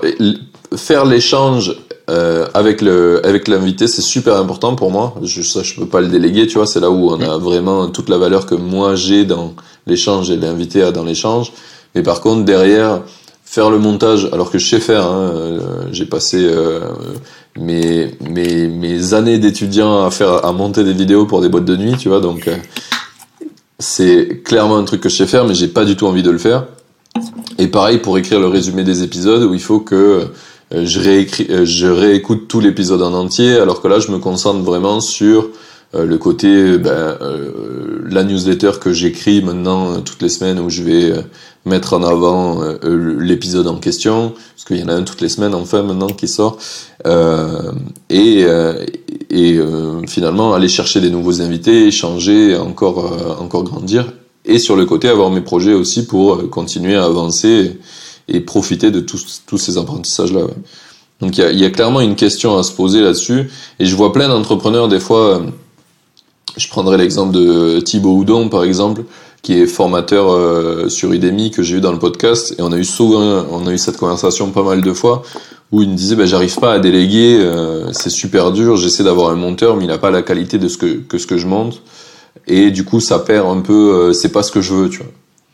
Et je trouve c'est c'est dommage parce que en soi, quand tu vas déléguer, je pense que tu auras toujours un moment où ça sera plus pourri que ce que toi tu fais parce que c'est toi qui le fais, c'est t'es dans ta tête, tu vois. La la personne en face, elle est pas dans ta tête, donc elle est pas dans et, et en plus de ça, elle est peut-être pas euh, aussi expérimentée que toi sur le sujet, etc. Donc il y a un vrai point de arriver à comprendre c'est quoi déléguer et arriver à le faire quoi c'est un peu bah, ce qu'on disait tout à l'heure quoi c'est t'as tout un apprentissage là-dessus aussi quoi c'est pas si simple ouais et après en plus je pense que tu vois quand tu formes quelqu'un faut accepter qu'au début tout ne va pas forcément être parfait et ça aussi c'est c'est dur parfois euh, ouais. et, et finalement en fait euh, tu, tu vois c'est un peu comme euh, comme des revenus passifs c'est un peu comme un blog un podcast au début, tu as besoin de mettre beaucoup d'énergie dedans. Tu vois, tu as besoin de mettre beaucoup d'énergie pour former cette personne. Tu vas devoir lui expliquer, tu vas devoir prendre le temps, tu vas devoir prendre le temps de vraiment relire ou autre. Euh, et en fait, au bout d'un mois, au bout de deux mois, une fois que la personne saura le faire, ben là, vraiment, ça va commencer à payer, ça va te t'économiser du temps, tu vois. Mais au début, ça te demande vraiment de mettre une, grosse énergie pour faire avancer le projet. Non mais clairement, clairement. Et puis, euh, puis ouais, il y, a. Enfin, moi je vois en déléguant, ça m'a permis d'écrire des scripts qui définissent en fait qu'est-ce qu'on fait euh, dans le podcast. Tu vois comment on, comment on écrit un résumé, comment on le on, le met en ligne, euh, que ce soit le résumé ou la vidéo, parce que bah il a fallu le il a fallu le transmettre ça. Et du coup quand on l'a transmis, en fait on l'a écrit dans Notion. Et comme ça, en fait, bah, si demain, à un moment donné, c'est une autre personne qui doit le faire, on a déjà un playbook de comment reproduire le travail. Et ça, même pour toi, c'est intéressant. Enfin, je sais qu'il y a plein de gens qui gardent, tu sais, tout ce qu'ils doivent faire en tête tout le temps. En fait, c'est affreux de faire ça, je trouve. Il faut absolument écrire des... Il y a un livre génial, c'est euh, Zero to Sell, je crois. Je sais plus qui c'est l'auteur. Mais il parle de ça, justement, où il dit qu'en fait, si à un moment donné, t'as dans l'idée... Enfin, créer un business en partant dans l'idée que tu vas le vendre, ça te permet de faire, de processer des choses. Et du coup, créer, processer des choses, c'est ultra valuable pour euh, bah pour toi-même déjà, pour les gens que tu vas onboarder si tu as besoin d'aide. Enfin, tout ça, ça va te, ça va t'aider en fait dans le futur de ton entreprise. Faut que je trouve le nom de, de l'éditeur, de, de mec qui a écrit ça. Ouais. Euh, mais non, effectivement, moi je suis à ah, c'est zéro tout solde, ouais. Ah, ok. Euh, et, et, tu vois, même moi, je vais donner un exemple hein, qui, est, qui est très parlant. À l'époque où j'avais ma startup, donc où Brew Nation était une place de marché pour euh, vendre de la bière artisanale. En fait, euh, ouais. alors déjà là pour le coup, on avait vraiment très peu d'argent, mais je pense qu'il y aurait eu largement de meilleures solutions.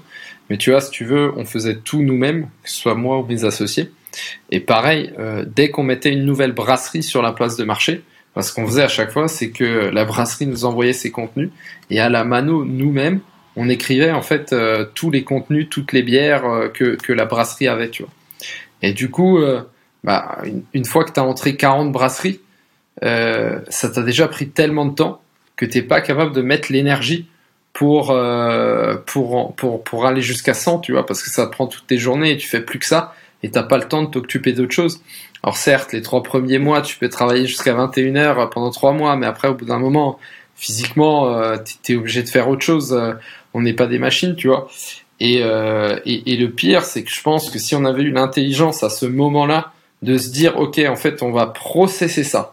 Ce qu'on va faire, c'est qu'on va faire un fichier Excel, même pas besoin d'un truc compliqué. On va expliquer très clairement à la brasserie ce qu'elle a besoin de faire et ce qu'elle a besoin d'écrire. Ça nous aurait fait gagner tellement de temps et je pense qu'on aurait été capable ouais. de passer peut-être de 40 à 150 brasseries sur notre site.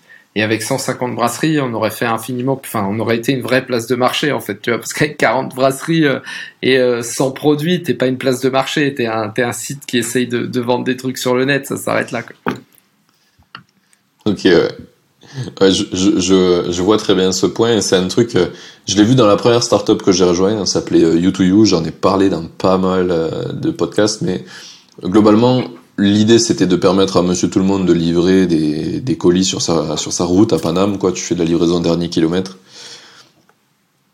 Et faire que monsieur tout le monde fasse des livraisons pour des entreprises, puisque notre cible principale c'était des entreprises, ça cause un réel problème. D'un côté, t'as des gens qui en ont un peu rien à foutre, tu vois, ils sont pas payés très cher, enfin, c'est pas leur job, donc ils vont faire ça du mieux qu'ils peuvent, mais c'est pas leur, euh, c'est pas le focus de leur vie, quoi. Et de l'autre côté, t'as des entreprises où eux, c'est super important. Donc t'as, t'as vraiment une différence de niveau d'importance qui est dure à gérer, donc du coup, il y avait beaucoup de support de gens qui répondaient pas trop, euh, qui livraient, d'abord ils allaient boire un coup, enfin, il y a eu plein de trucs euh, un peu improbables euh, à certains moments. Et il y avait énormément de taf au support à cause de ça.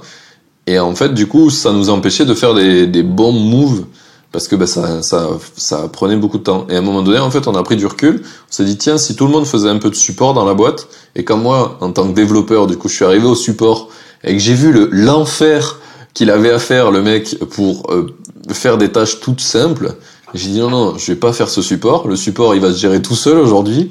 Et j'ai codé trois conneries qui ont automatisé 98% du process. Ouais.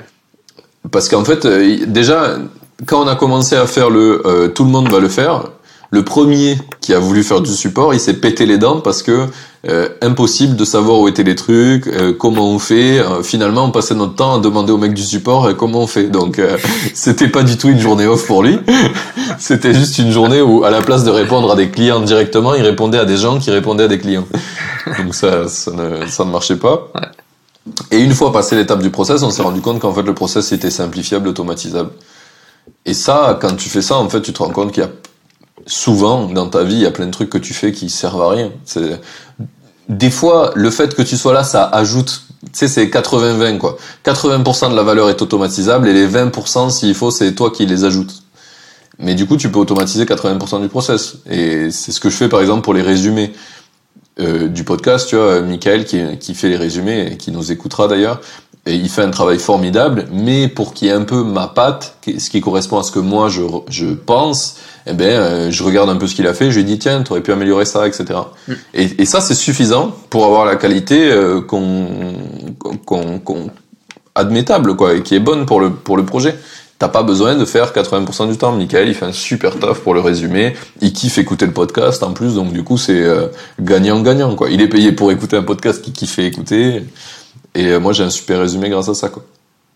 Mais euh, ouais, 100%. 100%. Et, euh, et là, pour le coup, tu vois, c'est un sujet où, que tu sois un solopreneur, que tu sois une startup, que tu sois un freelance ou autre, c'est un sujet où, où, ça va se retrouver, tu vois, et, et où finalement, en fait, faut aussi. Je pense que la première étape, c'est d'accepter, tu vois, déjà que c'est pas parce que tu le fais pas toi que c'est pas parfait. Euh, pour moi, j'ai encore un sujet différent, tu vois, ce qui est d'accepter euh, que, euh, tu vois, en dépensant de l'argent, en fait, ça peut t'en faire gagner trois fois plus, tu vois. Et après, tu vois, il y a un dernier sujet aussi, c'est à quoi tu veux occuper tes journées, tu vois. Si tu as envie de t'occuper, enfin, tu vois, maintenant, moi, je le vois avec le recul.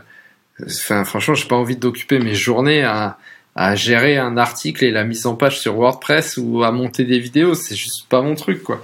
Donc, euh, si tu peux améliorer ta vie, comme tu l'as dit toi aussi, faire vivre un écosystème, aider d'autres personnes, euh, honnêtement, fais-le. Tu vois, ça va te faire gagner tellement de temps euh, dans ta vie sur le long terme. Ça, vaut clairement le coup. Il y a un truc qu'on mesure très très mal aussi là-dedans, c'est l'énergie.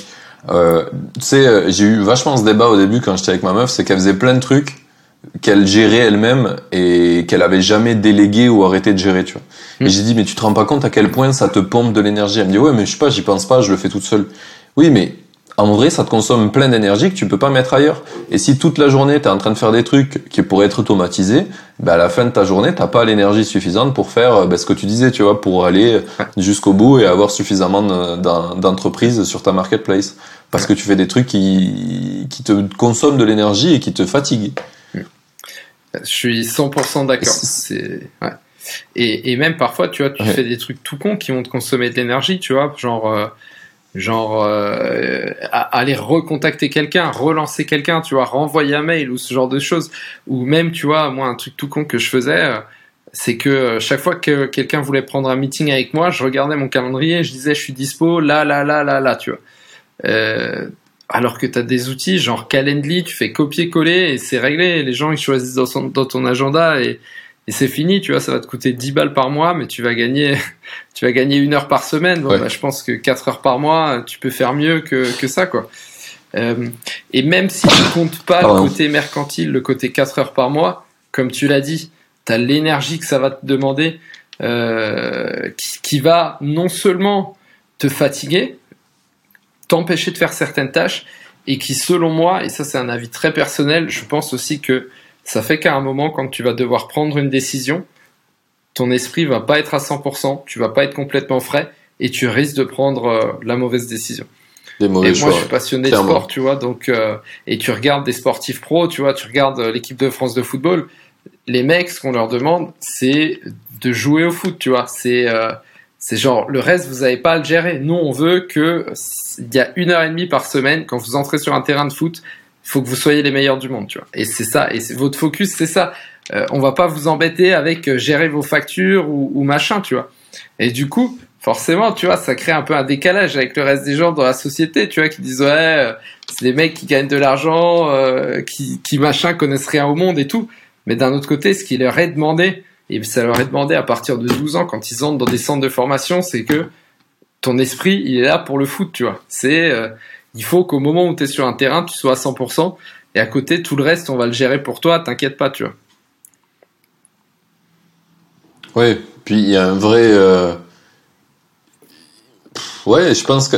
En fait, ton énergie, elle n'est pas extensible, donc il faut bien que tu l'économises quelque part pour pouvoir la mettre ailleurs. C'est ce que je dis euh, d'ailleurs dans le. Moi, j'ai fait un e-book justement sur comment se lancer en indépendant, et le premier truc que je dis dedans, c'est avant de vouloir te lancer, stop tout et essaye de avoir plus de temps. Si tu commences à avoir du temps pour rien branler et que il y a du moment où tu te dis je me fais chier, ben là tu peux créer un projet.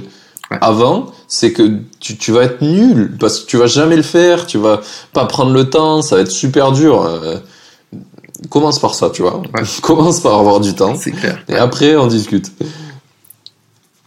Et un, un des, un des points tout simples d'ailleurs que je suis en train de faire, euh, que pousser ma copine à faire, c'est euh, très simple. Quand tu es employé, tu dis bah, je veux le même salaire, mais je veux bosser une demi-journée de, par moins, de moins par semaine. Hmm. Et en vrai, si tu argumentes bien, il y a plein de boîtes qui vont dire oui.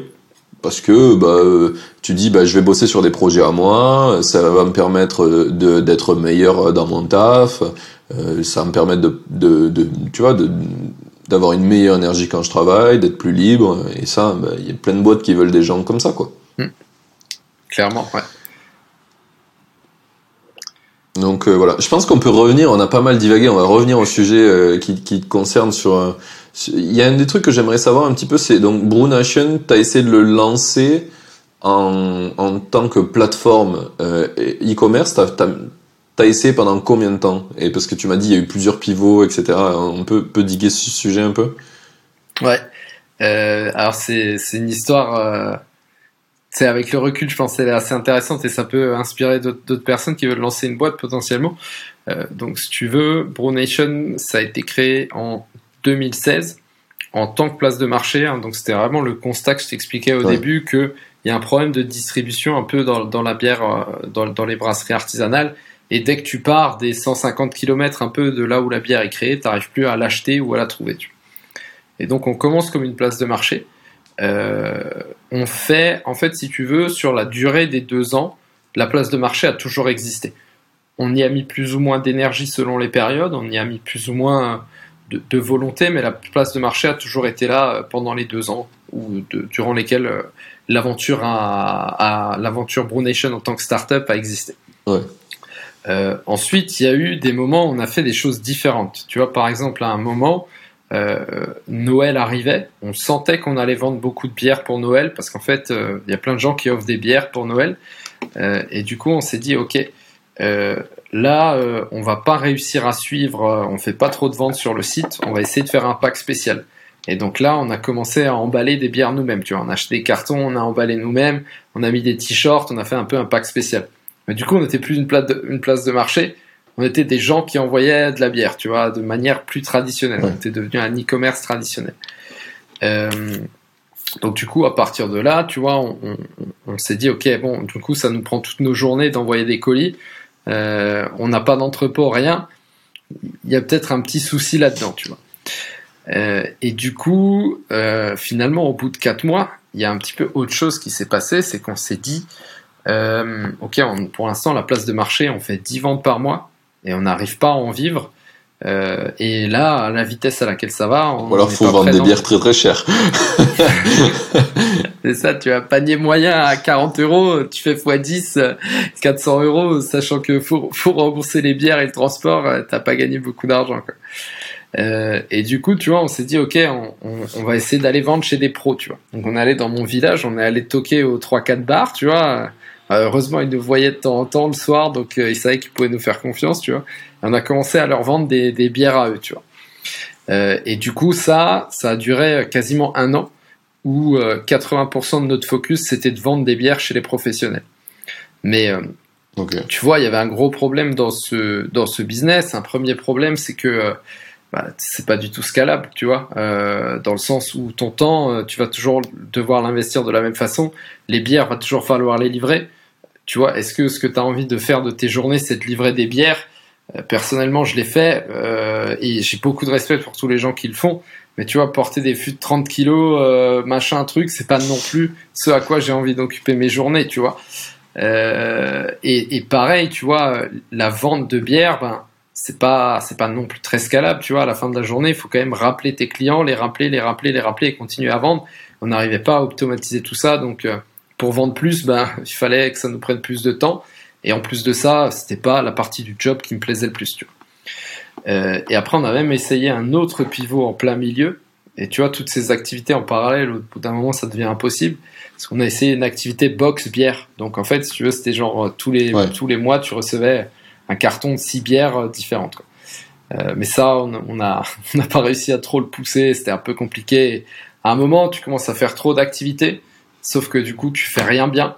Et en plus, en parallèle, on avait besoin d'aller bosser quelque part. Donc, tu vois, moi, pendant six mois, je bossais dans un bar à côté de mon activité pour essayer un peu de sauver les meubles. Mais euh, euh, tu vois, on avait beau tout essayer, on, on trouvait rien de, de vraiment scalable. Et on avait un, un manque de connaissances qui était quand même assez énorme. Autour de nous, il n'y avait pas vraiment des entrepreneurs. On n'avait pas forcément des personnes ou un écosystème, tu vois, sur qui on pouvait se reposer et qui aurait pu nous aider. Ok. ouais. Donc du coup, ça, ça a duré pendant deux ans et au bout de deux ans, vous avez arrêté et c'était, bon, quoi. Ouais, c'est ça. Exactement. Ok. Et vous avez arrêté toutes les activités de la plateforme? Ouais, alors au début, en fait, on s'est dit, on va laisser. t'avais la- gardé le nom de domaine. Ouais, exactement. Au début, on s'est dit, on va laisser la place de marché. Mais en fait, on- ça revient à la discussion qu'on avait avant. On avait processisé tellement peu de choses que euh, chaque fois qu'on faisait une vente, fallait encore qu'on fasse l'étiquette d'envoi à la mano en allant euh, sur le site euh, du logisticien. De la Euh, poste. Ouais, oh, putain. Donc, tu vois, donc du coup, en fait, t'avais beau te dire, ok, bon bah, on va arrêter les frais, on va plus faire de pub, on va plus machin truc. Bah, en fait, euh, ça nous prenait encore du temps. Il nous fallait encore quasiment 20 minutes par par commande, tu vois. Et euh, naturellement, organiquement, vers la fin, tu vois, ça faisait une trentaine de commandes. Donc bon, tu fais euh, 30 fois 30, 30 fois 20 minutes, ça fait quand même 600 minutes par mois. Euh, tu- vois, c'est pas forcément non plus un super bon investissement de ton temps euh, derrière. Quoi. Et là, je te parle même pas euh, du support et de tout ce qu'il faut encore gérer après. Oui, oui, oui, voilà, c'est ça. Et les bières, elles étaient pas bonnes. Oh, Ouais, putain. exactement. Euh, le carton, euh, les bières sont arrivées cassées. Ouais. Aïe, aïe, aïe. Ouais, je vois, je vois très bien. Et du coup, on a, on a parlé un petit peu, donc on a, on a fait l'histoire à l'envers parce qu'on a parlé du SEO que tu faisais sur le, sur le blog maintenant. Et c'est, quoi finalement le, le, le, le modèle du blog maintenant? C'est c'est juste sur le côté affiliation ou tu vas, tu fais renaître d'autres, d'autres business autour de ça maintenant? Alors, le blog, euh, en termes de monétisation, hein, c'est ça la question? Ouais. En termes de monétisation, c'est à 80% de l'affiliation. Ensuite, à 20%, euh, il y a, euh, tu sais, du sponsoring d'articles ou ce genre de choses. Euh, Ouais. et, et maintenant, petit à petit, mais en fait, c'est pas mon, mon, mon premier focus. J'ai aussi développé la newsletter, tu vois. Donc, j'ai mis en fait, il y a un petit petit book de 30 pages que tu peux commencer, euh, que tu peux commander quand euh, quand tu arrives sur le site. Et du coup, ce petit book de 30 pages, ça permet de générer un petit peu des emails et et aussi un peu de voilà de de de de- de- d'apporter un peu potentiellement sur le long terme. Tu vois, là pour le coup, c'est vraiment un jeu de long terme. Peut-être de vendre des produits spécifiques, peut-être un jour de vendre un livre autour de la bière ou ce genre de choses quoi. Mais euh, c'est pas mon ma première priorité actuellement et ça me va assez bien, euh, si tu veux, qu'aujourd'hui ça vive essentiellement de la- de l'affiliation. dans le sens où, Ouais. en fait, c'est super scalable. Euh, j'ai pas besoin de me poser des questions du genre euh, comment j'optimise mon site pour que ça convertisse. Non, en gros, c'est euh, mes partenaires qui s'en occupent et moi je leur envoie du trafic et puis derrière euh, ça génère euh, des, des revenus tous les mois euh, et ça me va très bien comme ça, tu vois. Ok, c'est quoi le. Tu peux donner un ordre d'idée du revenu actuellement euh? Euh, donc le blog, il, il génère entre 1000 et 2000 euros par mois selon les mois, sur lesquels bien sûr hein, tu, payes, euh, tu payes des taxes, ça va de soi. Euh, en gros, faut savoir que la bière, euh, on le sait rarement en fait, mais c'est un marché assez cyclique. Donc si tu veux, en janvier, février, mars, t'as quasiment personne qui achète de la bière. Donc, pendant ces mois-là, le blog Ouais. génère en général 1000 euros par mois. Euh, et puis ensuite, tu as vraiment une, une montée hein, euh, à partir du mois d'avril, mai, juin, où les gens achètent de plus en plus de bière. Juillet, août, énormément. Septembre, ça rebaisse. Et ensuite, tu as octobre, novembre, décembre, où tu as de nouveau une courbe ascendante, où tout le monde achète des bières pour faire des cadeaux, en fait. Et ces mois-là, effectivement, ça génère euh, à peu près 2000 euros par mois euh, sur ces mois-là. les, les, les mois hauts et les mois bas, euh, 1000. euh, Ok. Ouais. Super intéressant. Et ça, t'as mis du coup combien de temps pour, pour construire ce revenu-là? Euh, donc du coup, si on dit, euh, en, en gros, pour vraiment atteindre ces paliers-là, euh, ça a mis un an et demi. Ok. Tu vois? Ouais. Donc en gros, tu as vraiment un an. Alors avant, tu vois, ça générait du revenu, mais on était autour de 300, 400 euros par mois. Alors quand c'est un bonus de, ton salaire, que tu l'as fait sur une passion, hein, moi j'en étais euh, très content. Après, ça a encore mieux tourné, donc, euh, donc tant mieux. Et après, il faut savoir aussi que ça a jamais été ma première priorité, tu vois. C'était toujours un side business euh, d'une heure par jour en semaine, de temps en temps un peu le week-end, mais ça, s'est arrêté là, et c'est vrai que tu vois, si vraiment c'était ma première priorité, ben, je pense que j'essaierais probablement d'autres choses. J'essaierais peut-être de vendre une formation, peut-être de vendre des ateliers. Euh, t'as, t'as bien sûr plein d'autres possibilités euh, ou de choses que tu peux travailler ensuite. Quoi. Et pourquoi euh, tu as pensé à ce que ça le redevienne? Une place de marché? Ta première priorité? Non, non, que ça redevienne ta priorité principale. Pardon, la question était peu claire. Ouais, pas de souci. Euh, j'y ai réfléchi, je me suis posé la question. Mais euh, tu vois, ce qui m'a arrêté, c'est vraiment quand je me suis posé la question euh, où est-ce que je veux être dans, dans 3 ans, dans 5 ans, tu vois? Et, euh, forcément, tu, vois, du coup, au bout d'un moment, tu vois, déjà là en soirée, je suis un peu l'expert bière. Du coup, tu vois, au, bout d'un moment, en fait, ton image devient vraiment associée, forcément, hein, parce que c'est ta spécialité. Et c'est pas forcément ce dont j'avais envie. C'est pas, tu vois, je me voyais pas dans 5 ans donner des conférences sur la bière euh, ou, ce- genre de choses. C'était pas, c'était pas ma priorité. C'est c'est rigolo, j'ai eu euh, Jérémy Mouzin dans le podcast aussi il y a pas très longtemps qui avait fait une app de, musculation qui a euh, super bien marché. Et pareil, en fait, au bout d'un moment, ben, il a il a plus aimé faire de la musculation et du coup ça ça l'a un peu dégoûté de son projet quoi. Il avait plus trop envie de faire ça. C'est un peu le contre-coup du du côté euh, ben c'est quelque chose qui te représente et qui est très très lié à toi. Si t'apprécies plus ce truc-là, c'est difficile de le continuer quoi. Totalement, totalement. Euh, et c'est vrai que tu vois, moi je trouve qu'il y a un très bon exercice, hein, c'est de se dire euh, qu'est-ce qui va se passer dans 5 ans si je continue un peu à ce rythme-là. Et à partir de là, bah, tu arrives Ouais. assez rapidement à voir, ok, bon ben en fait, cette personne-là dans 5 ans, c'est pas la personne que j'ai envie de devenir, et ça te permet de, de, de faire évoluer euh, tes priorités. Et du coup, ta priorité là, c'est le nouveau blog que tu as créé sur le content marketing, c'est ça? Voilà. Mm. Alors bien sûr, hein, bon, ça c'est toujours des priorités de un peu de, de side business bien sûr, mais euh, effectivement c'est ce nouveau blog euh, 100% focus sur le content. Et si tu veux, en fait, ce dont je me suis rendu compte, c'est que la position dans laquelle j'étais quand j'ai créé Brunation en tant que, que que boîte et même ensuite quand j'ai créé mon blog, ben, c'est que j'avais très peu de connaissances sur le le, le marketing digital ou même le, le content marketing en Ouais. général. Et en fait, euh, je me rendais compte, euh, tu vois, que toutes les personnes qui en parlaient. C'est des personnes déjà très expérimentées et j'arrivais pas à, si tu veux, à, à, m'inspirer. Alors, elle m'inspirait, mais si tu veux, j'arrivais pas à m'en imiter parce qu'elle était déjà beaucoup trop loin. C'est lointain, ouais. Et, et, du coup, l'idée, c'est vraiment maintenant de, de, créer ce blog et de vulgariser le SEO et le content marketing, tu vois, pour que ça puisse permettre à des personnes comme moi, euh, il y a deux ans, et je pense qu'il y en a d'autres, euh, de vraiment euh, grandir dans leur projet euh, de, de, création de contenu. Ok, super intéressant ce, ce côté-là. Et tu m'amènes à une autre question. Euh, Brunation, pourquoi tu le vends pas, par exemple, sur des plateformes comme Dotmarket de Kevin Jourdan ou d'autres euh, Ouais, c'est une bonne question. Euh, c'est une question que je me suis posée au courant de l'année, pour être sincère. J'ai pas forcément avancé là-dessus actuellement. Euh, parce que pour l'instant ça me va bien par rapport à la, à la gestion et, et, ça me permet aussi de garder un petit peu un pied euh, auprès de, de, personnes que j'apprécie beaucoup dans le monde de, de, la bière, tu vois, que ce soit des brasseries avec qui je m'entends très bien ou autres. Euh, mais effectivement, tu vois, je pense que si vraiment c'est quelque chose dont je veux un peu m'éloigner et que je veux plus avoir en priorité, je pense que c'est quelque chose euh, que je pourrais m'imaginer faire.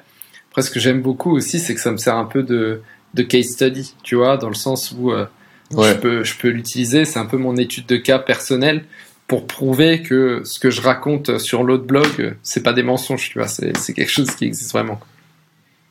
Ah oui, oui, ok, je vois ce que tu veux dire, oui, parce que ça serait un peu... Euh, ou alors il faudrait déjà que l'autre ait de l'audience pour pouvoir montrer les résultats, etc. quoi. Exactement. Ce que tu as fait. Mm. Ok, oui, ça a toujours du sens pour toi, effectivement. Mais, euh, mais super intéressant que tu aies, que, bah, que aies partagé cette réflexion là-dessus, sur le côté revente. J'ai l'impression, plus je parle avec des makers, que c'est encore un sujet qui est très, euh, qui est très neuf dans notre tête et qui semble loin. Tu sais, c'est une question de maturité de l'écosystème, je pense. Mm. Et revendre des petits euh, sujets euh, aux États-Unis, ça commence à être très très mature. Je sais pas si tu connais la plateforme Micro Acquire. Euh, par euh, quelque chose Asdeki, Andrew Asdeki, je crois. J'ai ouais. sûrement saccagé son nom, mais désolé, de toute façon, il, il écoutera pas. ou, alors, ou, alors, il verra dans les sous-titres de la vidéo YouTube, maintenant j'ai des sous-titres. Mais euh, je vois que le, aux États-Unis, l'écosystème commence à être vachement mature et euh, tu peux avoir des projets qui font juste un peu de trafic, qui, se qui, qui sont vendus, ou même des projets qui font genre comme mon application Captime, tu vois, entre 100 et 500 balles par mois de revenus bah, c'est des trucs revendables. Mm. Et c'est un truc qu'on se rend pas compte pour le moment en France et qu'on n'est pas encore très à l'aise avec. Euh, je reprends l'exemple de Jérémy Mouzin qui, au moment où j'ai posé la même question, il m'a dit bah je l'ai laissé mourir quoi euh, concrètement mon app euh, plutôt que d'essayer de la vendre quoi. Je savais même pas je me projetais même pas de le faire quoi. C'est un c'est un sujet qui est super neuf encore chez nous dans le sens où tu vois euh, ouais. revendre une startup euh, et dire que tu as fait un exit, euh, tu vois, c'est c'est c'est très normal, c'est très classique.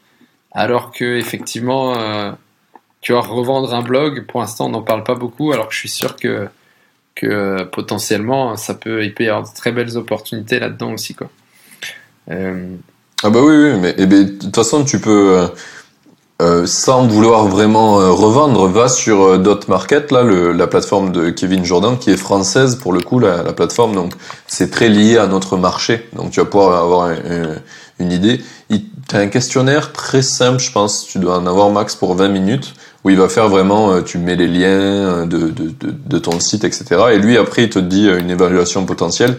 Il ferait vraiment un travail de ouf. Et d'ailleurs, il faudrait que je l'appelle. Il est dans ma, mes rappels. Kevin, si tu m'écoutes, je suis désolé que je dois le rappeler bah, pour qu'on essaie de, bah, de mettre en avant ça plus, tu vois, avec le podcast, potentiellement avoir une vraie une vraie alliance parce que lui c'est le bout de la chaîne tu vois euh, mmh. moi je vais intéresser les gens à créer des business etc à, à devenir indie maker et à la fin ben, euh, le cycle que tu fais c'est il se termine par le, la, rev la revente potentielle quoi ouais. et, euh, et voilà donc il faut qu'on discute mais euh, vas-y sur le site euh, je t'invite à y faire un tour et euh, aux auditeurs aussi n'hésitez pas à aller voir aller, si vous avez des projets voir combien vous les évaluerez ça lui fera plaisir qu'il voit qu'il voit que j'y envoie des gens Et, euh, et puis c'est super intéressant de, de, voir que des fois ce qu'on a fait, en fait, même si ça fait 2000 visiteurs par mois ou 1000 visiteurs par mois, ben en fait ça peut se revendre et c'est quand même sympa, tu vois. Si euh, le petit truc que t'as fait en side, il, il fait que ta prochaine voiture tu l'achètes sans crédit, c'est quand même sympa. Ouais, exactement. Exactement, et puis quoi qu'il arrive, hein, ça t'a demandé du temps, donc euh, dans un sens, c'est aussi mérité hein, de, de, pouvoir potentiellement toucher, euh, toucher que ce soit une rente ou potentiellement quelque chose à partir de là. Quoi. Puis en plus, ça, ça, ça, ça, peut te permettre aussi, toi, euh, Lucas, euh, de dire, ok, ben, ce que j'ai fait, combien ça vaut? Et dans le marché, tu vois, et là d'un coup, tu sais que ce que tu as fait, ça, par exemple, on va dire, bah, ton blog avec 10 000 visites par mois, euh, 2000 balles de revenus, enfin 1500 balles de revenus en moyenne euh, par mois, ben, on te l'évalue à, je sais pas, à 150 000 balles. Et du coup, là, tu peux, tu peux regarder en arrière et dire, OK, 150 000 balles, le temps que j'ai passé, est-ce que ça a valu le coup ou pas, quoi? Hmm. Exactement. Exactement. J'ai dit des chiffres tout à fait euh, à l'arrache, hein. ne, te base pas sur ça. Je, pense que, vu les chiffres que tu as dit, à mon avis, il y a beaucoup de gens qui vont se lancer dans le blogging euh, après-demain. Mais en, en, vrai, je pense que au, au, au, revenu que tu génères, ça vaut même plus que ça, hein, je pense. Mmh. Ouais. Ça dépend. Euh, ouais, de toute façon, là, je suis pas expert dans le sujet. Je pense que je vais inviter Kevin euh, à faire un podcast et comme ça, on en parlera. je pense, je pense que Kevin, il devrait euh, faire quelques pubs, à mon avis, sur le podcast.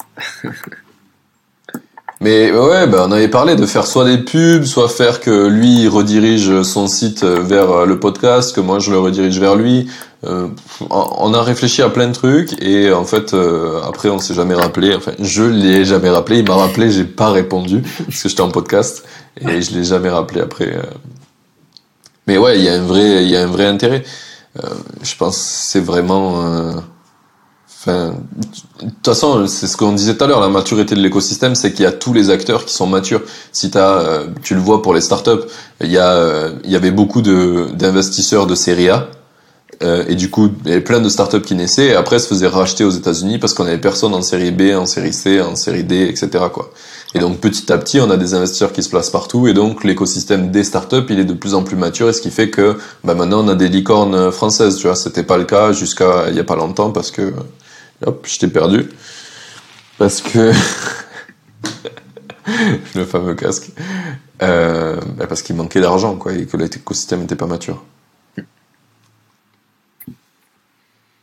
Ouais, c'est clair. C'est clair, complètement. Du coup, euh, bah, je crois qu'on a fait pas mal de tours. Regarde, ça fait un petit moment qu'on discute maintenant. Ça fait 1h30. On va pouvoir, euh, on va pouvoir je pense, venir sur les sujets finaux. Et puis, euh, et puis ça sera cool. J'ai vraiment passé un bon moment avec toi. Ouais, moi aussi, franchement, un très bon moment. Et euh, c'est vachement sympa. Tu, tu pourras couper euh, si, si, besoin, mais je trouve ce qui est cool avec ce podcast, c'est que c'est vraiment une discussion en fait. Euh, et, et, ça amène à parler de plein de sujets que t'as pas forcément imaginé au préalable. Et je pense que justement, tu vois, pour quelqu'un qui l'écoute, c'est encore plus sincère et vrai. Euh, et ça permet encore plus de se dire ok ben moi aussi je peux devenir un maker ou moi aussi je peux je peux m'améliorer dans ce que je fais déjà tu vois. Mais clairement. Mais de toute façon tout le format du podcast c'est ce que je te dis. 1 2 3 c'est ce que je te disais avant. C'est que euh, j'essaie de faire le plus naturel, le plus transparent possible, euh, le moins de coupures possible.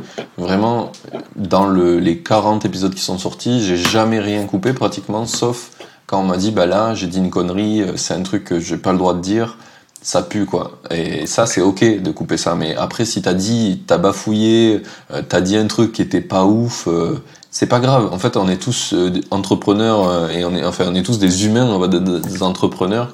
On n'est pas à la télé, à BFM où tout est hyper chiadé, il y a que des trucs ultra stylés. Non, la, vérité c'est que bah, on dit tous des conneries, on est, on est tous perfectibles. Et, euh, et, je pense que c'est ça qui est important de voir dans le podcast. Tu vois, je, je suis pas en train de montrer qu'on est tous les meilleurs du monde, les plus géniaux, les plus musclés. On s'en branle ça. Ça va aider personne. Ouais. S'inspirer, déjà, tu vas sur Instagram, t'es inspiré, tu vois. Mais c'est pas la réalité. Et moi, j'avais besoin de voir la réalité des gens, quoi. Euh, c'est toujours euh, tout ce qui est Instagram ou autre plateforme. Hein. En fait, ça te montre un extérieur. Et le premier réflexe, c'est de comparer ton intérieur avec cet extérieur, alors que en réalité, si tu voyais vraiment l'intérieur, je peux te dire que, à mon avis, euh, personne n'irait sur Instagram, tu vois. Oui, oui, oui, c'est ça. Enfin, moi, je vois ma meuf qui est un peu connue sur Instagram. Elle a, je sais pas, maintenant, elle doit avoir 3000 followers, quelque chose comme ça. Donc, c'est une petite notoriété. Et je vois que ça prend du temps, tu vois. Et j'imagine, si t'en as 30 000, l'enfer que tu vis, ta vie est Instagram, en fait. Tout est, tout est dirigé pour aller dans un endroit qui est Instagrammable, manger Instagrammable, dormir Instagrammable, enfin. Je pense que, tu vois, la micro-influence, c'est cool parce que c'est quand même assez ok quoi. Et c'est un peu comme le fait de faire des business en solo. En fait le fait que tu restes en solo et que tu restes dans une petite euh, structure ben ça reste euh, ok pour euh, des humains. Et dès que tu commences à grossir et que ça devient un truc une machine ben en fait il y a beaucoup moins de liberté parce que ben tu as beaucoup plus d'objectifs et voilà quoi ça, ça, l'un tu, tu, gagnes l'un pour perdre l'autre, quoi. c'est des bases communicantes. Euh, ok, bah, du coup on va pouvoir passer sur mes petites questions futures. Je pense qu'on a fait pas mal de trucs. Euh, on, on, a vraiment survolé plusieurs de mes questions. Je pense qu'on peut euh, venir direct à qu'est-ce que tu aurais aimé qu'on te dise avant que tu te lances? Euh... Ouais, alors je, pense euh, ce que j'aimerais qu'on me dise avant que je me lance très clairement, euh, ce serait que parfois les choses peuvent prendre du temps et que il n'y a pas de succès du jour au lendemain. À part quelques exceptions, un mec incroyablement chanceux, une fille incroyablement chanceuse, mais en, en, réalité, il n'y a pas de succès du jour au lendemain. Tous les succès qui ont existé et qui existeront, ils prennent beaucoup de temps. Ça prend du temps à se développer et euh, ça prend plein d'étapes. Et il ne faut pas, faut jamais se comparer avec quelqu'un qui est 10 étapes avant toi. Faut se comparer avec des personnes, ou même plus que se comparer, faut s'entourer de personnes qui en sont à la même étape et essayer de progresser vers des personnes qui sont plus loin et essayer de s'aider mutuellement. Euh, mais du coup, euh, pour moi, ce serait vraiment, tu vois, qu'on me dise, tu vois, je me lance, je démarre de zéro, qu'on me dise, t'inquiète pas, les choses peuvent prendre du temps mais faut pas commencer à avoir peur euh, si ça prend du temps. Et euh, du coup, organise-toi aussi, parce que ça risque de prendre du temps. Donc si tu as euh, deux mois de cash, va falloir trouver des solutions autrement, tu vois. Ouais, je pense que c'est un très bon conseil que j'aurais bien avoir aussi, c'est qu'il n'y a pas de...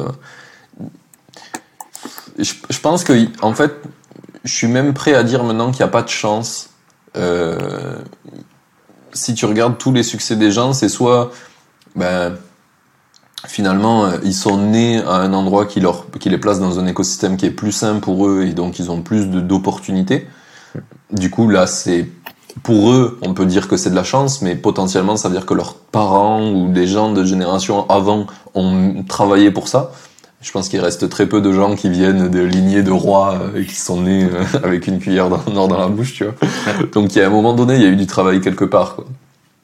Et il y a des gens, ça met plus de temps que d'autres à arriver, mais tu as toujours une question de temps. Il y a toujours un petit peu de hasard euh, plutôt que de chance, mais mais pour moi, ouais, il y a, y a, vraiment ouais, pas d'overnight success quoi. C'est vraiment, c'est pas comme ça que ça existe. Exactement, ouais. Et tu vois, il y a un YouTuber que j'aime beaucoup, euh, Ali Abdal, euh, qui est euh, en fait un médecin qui est YouTuber en parallèle. Il fait pas mal de vidéos autour de la productivité et tout ça. Et en fait, si tu veux, aujourd'hui, il a plus d'un million de, de, de, subscribers, tu vois, donc ce qui est sur YouTube est, est, quand même déjà un très bon nombre. Et en fait, quand il est très transparent par rapport au chemin dont il a eu besoin pour en arriver là. Ça lui a pris, il me semble, euh, quasiment 5 ans. Et en fait, il raconte que la première année, il a publié deux vidéos par semaine et il a même pas atteint, au bout de la première année, euh, 1000 subscribers. Donc, euh, c'est-à-dire que et deux vidéos par semaine, tu vois, faut avoir envie de les publier, faut vraiment rien lâcher, quoi. Et euh, tu vois, si tu veux, aujourd'hui, il a un million de personnes qui le suivent, certes, mais euh, il publie deux vidéos par semaine depuis 5 ans, 4 ans peut-être, je me rappelle plus exactement. Et je trouve que ça, tu vois, c'est un, bon exemple en fait de dire, ok, euh, si tu le fais, si tu fais ce qu'il a fait, ça va changer ta vie, tu vois. Si tu publies deux vidéos de qualité par semaine sur YouTube, sur n'importe quelle autre plateforme, ou même deux articles de blog par semaine pendant deux ans, ça va changer ta vie, c'est clair. Mais tu vois, va falloir aussi mettre l'effort nécessaire pour créer de la valeur pendant une, une, période aussi longue euh, de ton temps. Ouais, ouais, clairement. Tu, tu prêches un convaincu euh... ça a été long à apprendre. Je pense que on me l'aurait dit, j'aurais pas, j'aurais pas écouté quand même. je pense qu'on me l'a dit. Hein. Je pense qu'on te l'a dit aussi, mais c'est vraiment dur à comprendre au début. Ouais, exactement. Euh, ma question d'après, c'est est-ce que tu as une citation préférée? Alors, ce qui est drôle, c'est que je ne t'ai pas dit ces questions à l'avance. Normalement, je le dis quand même, ce sont un peu plus complexes. Mais voilà, t'as as 10 secondes pour trouver une citation. euh, alors, arrête, tu vas rire parce qu'en plus, je suis un gros fan de citations. Et en général, j'en ai toujours une, euh, j'en ai toujours une pas loin qui me vient. Et là, tu vois, sous le coup du, du stress, du stress, la, citation ne me vient pas directement. Une peut-être qui quelque chose qui résonne en toi, soit dernièrement ou soit qui revient souvent. C'est un truc où tu te dis, ouais, elle m'a vraiment touché celle-là. ah oui, il y a c'est marrant parce que euh, en fait euh, même à un moment tu vois j'ai j'ai j'ai remarqué qu'il y avait plus de citations euh, de personnes tu vois que j'ai fréquenté à un moment dans ma vie qui m'ont marqué que d'autres citations. Et parfois il y a des gens tu vois qui m'ont filé une leçon dans ma vie alors que euh, tu vois c'était pas des écrivains ou c'était pas des grands auteurs c'était pas euh, c'était pas euh, Oscar Wilde ou Victor Hugo tu vois mais juste des gens qui sont passés un moment dans ma vie et qui finalement tu vois m'ont beaucoup appris parce que j'ai été à l'écoute tu vois. Et du coup j'ai un ami avec qui j'ai plus vraiment de contact aujourd'hui mais on, on, on, était potes quand on était au lycée tu vois. Et à la fin du lycée tu vois je lui ai dit est-ce que tu as des regrets tu vois? Est-ce que tu as des regrets ou, autre, tu vois, il me dit, mais en fait, euh, tu peux jamais avoir de regrets parce que quand tu décides de faire quelque chose, forcément, tu vois, c'est déjà une décision et tu décides de ne pas faire autre chose. Donc finalement, le monde, tu vois, c'est juste, euh, c'est juste un ensemble de, décisions que tu as fait à, un moment ou à un autre. Et récemment, j'ai réfléchi à ça. Euh, et ce dont je me suis rendu compte, c'est que si tu ne fais pas quelque chose parce que tu as peur, tu risques d'avoir des regrets. Euh, parce que c'est la peur qui t'aura dirigé, tu vois, pas ta propre volonté. En revanche, si tu décides consciemment de ne pas faire quelque chose que la peur n'a pas du tout influencé là-dedans, je pense que tu peux jamais avoir des regrets parce que c'est tes décisions et c'est pas tes regrets. Et du coup, pour en venir finalement à la citation, c'est euh, on regrette que ce qu'on n'a pas fait. Je sais pas qui est le premier à dire ça, mais je pense que c'est une citation qui me correspond bien. Ok, top. Euh, et du coup, bah, le prochain invité que je dois faire venir dans ce podcast, selon toi? Alors, figure-toi que cette question, elle était dans ton notion. euh, ah, tu l'as vu. Je pense à trois personnes. Euh, une personne, je pense, ça peut beaucoup t'intéresser, c'est Shubham Sharma. Euh, qui est un spécialiste du, du no-code. Il a une chaîne euh, YouTube, Shubham Sharma. Euh, ça pour toi comme prénom, ça va pas être facile à écrire. Euh, donc lui, je pense que ça peut vraiment t'intéresser euh, et ça correspondra très bien. Et sinon, tu as quelqu'un d'autre, c'est Ulysse Lubin. Ulysse Lubin, c'est un mec qui s'est lancé le défi depuis deux ans de faire 100 challenges pour dépasser ses barrières mentales. le mec, il est déjà parti pendant deux semaines dans la forêt amazonienne ou je sais pas où. Et, et, et, lui, il est, il est vachement intéressant dans la dans le côté un peu introspection, euh, du makers et euh, notamment dans le côté euh, que j'ai plusieurs fois abordé dans ce podcast, qui est adapter ton travail à la vie que tu veux mener, adapter ton travail à ton lifestyle et pas faire le contraire. Eh ben c'est noté. Alors Shubham, il est déjà sorti, je crois, si je dis pas de conneries. Et Ulysse, il est prévu. Il est prévu dans un peu longtemps parce que j'ai des podcasts prévus jusqu'à janvier de l'année prochaine. en, ce moment, on est le 11 juin, on tourne. Cet, épisode, il sortira. Euh, si je dis pas de conneries, j'ai même pas mis la date euh, de quand il va sortir, donc euh, dans longtemps, normalement après l'été. Et donc ouais, les deux, les deux arrivent. Et, euh, et, euh, trop content que tu me les aies recommandés parce que euh, ben, Shubham c'était super et je pense qu'avec le Ulysse ça sera super aussi. Ouais. Ok. Et ben dernier, dernière question, c'est pour toi. où c'est qu'on envoie les gens qui veulent te suivre? Yes, carrément. Alors du coup, ils peuvent aller sur mon nouveau blog hein, qui est sous mon prénom et mon nom, donc luca-fancello.com. Euh, et là-dessus, ils pourront un petit peu découvrir, s'abonner à ma newsletter pour suivre un petit peu mes aventures et aussi découvrir tous mes articles sur le marketing de contenu. Euh, S'il y a des experts bières ou des gens qui veulent un peu développer leur expertise, brunation.fr, euh, je conseille. Il y a beaucoup d'articles, il y a de quoi faire. Euh, et puis ensuite, euh, pour ceux qui le veulent, euh, pour ceux qui le souhaitent, peuvent m'ajouter sur LinkedIn. Donc Luca Fancello, très facile à trouver. Ok, top. Eh bien, merci beaucoup. C'était un super épisode. J'ai vraiment kiffé discuter avec toi. On aurait pu faire ça encore bien longtemps. À un moment donné, je me suis dit putain, ça fait déjà une heure, on n'a pas fait, euh, on n'a pas du tout suivi le ce qu'il fallait. Donc euh, plutôt bon signe en général. Ouais. En tout cas, merci Martin, c'était vraiment top. Donc c'était bien qu'on l'ait fait un vendredi soir et euh, avec plaisir pour avoir une nouvelle discussion et continuer les sujets à l'occasion. Pas de souci. Ben, je pense que on va reparler du SEO parce que moi j'en ai besoin pour le blog, du podcast, etc. Donc on en reparlera. Et euh, ben, voilà. Merci beaucoup. Merci aux auditeurs d'avoir écouté jusque-là. Euh, on a fait des beaux, euh, des belles divergences sur le sur le sujet, mais je pense que c'était très intéressant. Si vous avez kiffé le podcast, ben, n'hésitez pas à envoyer des petits messages à Luca. Euh, ça lui fera plaisir de savoir que ce qu'il a dit a intéressé des gens. C'est toujours cool. Euh, et puis je vous dis à dans une semaine pour le prochain épisode, vu que maintenant on est là toutes les semaines. Salut Merci, ciao.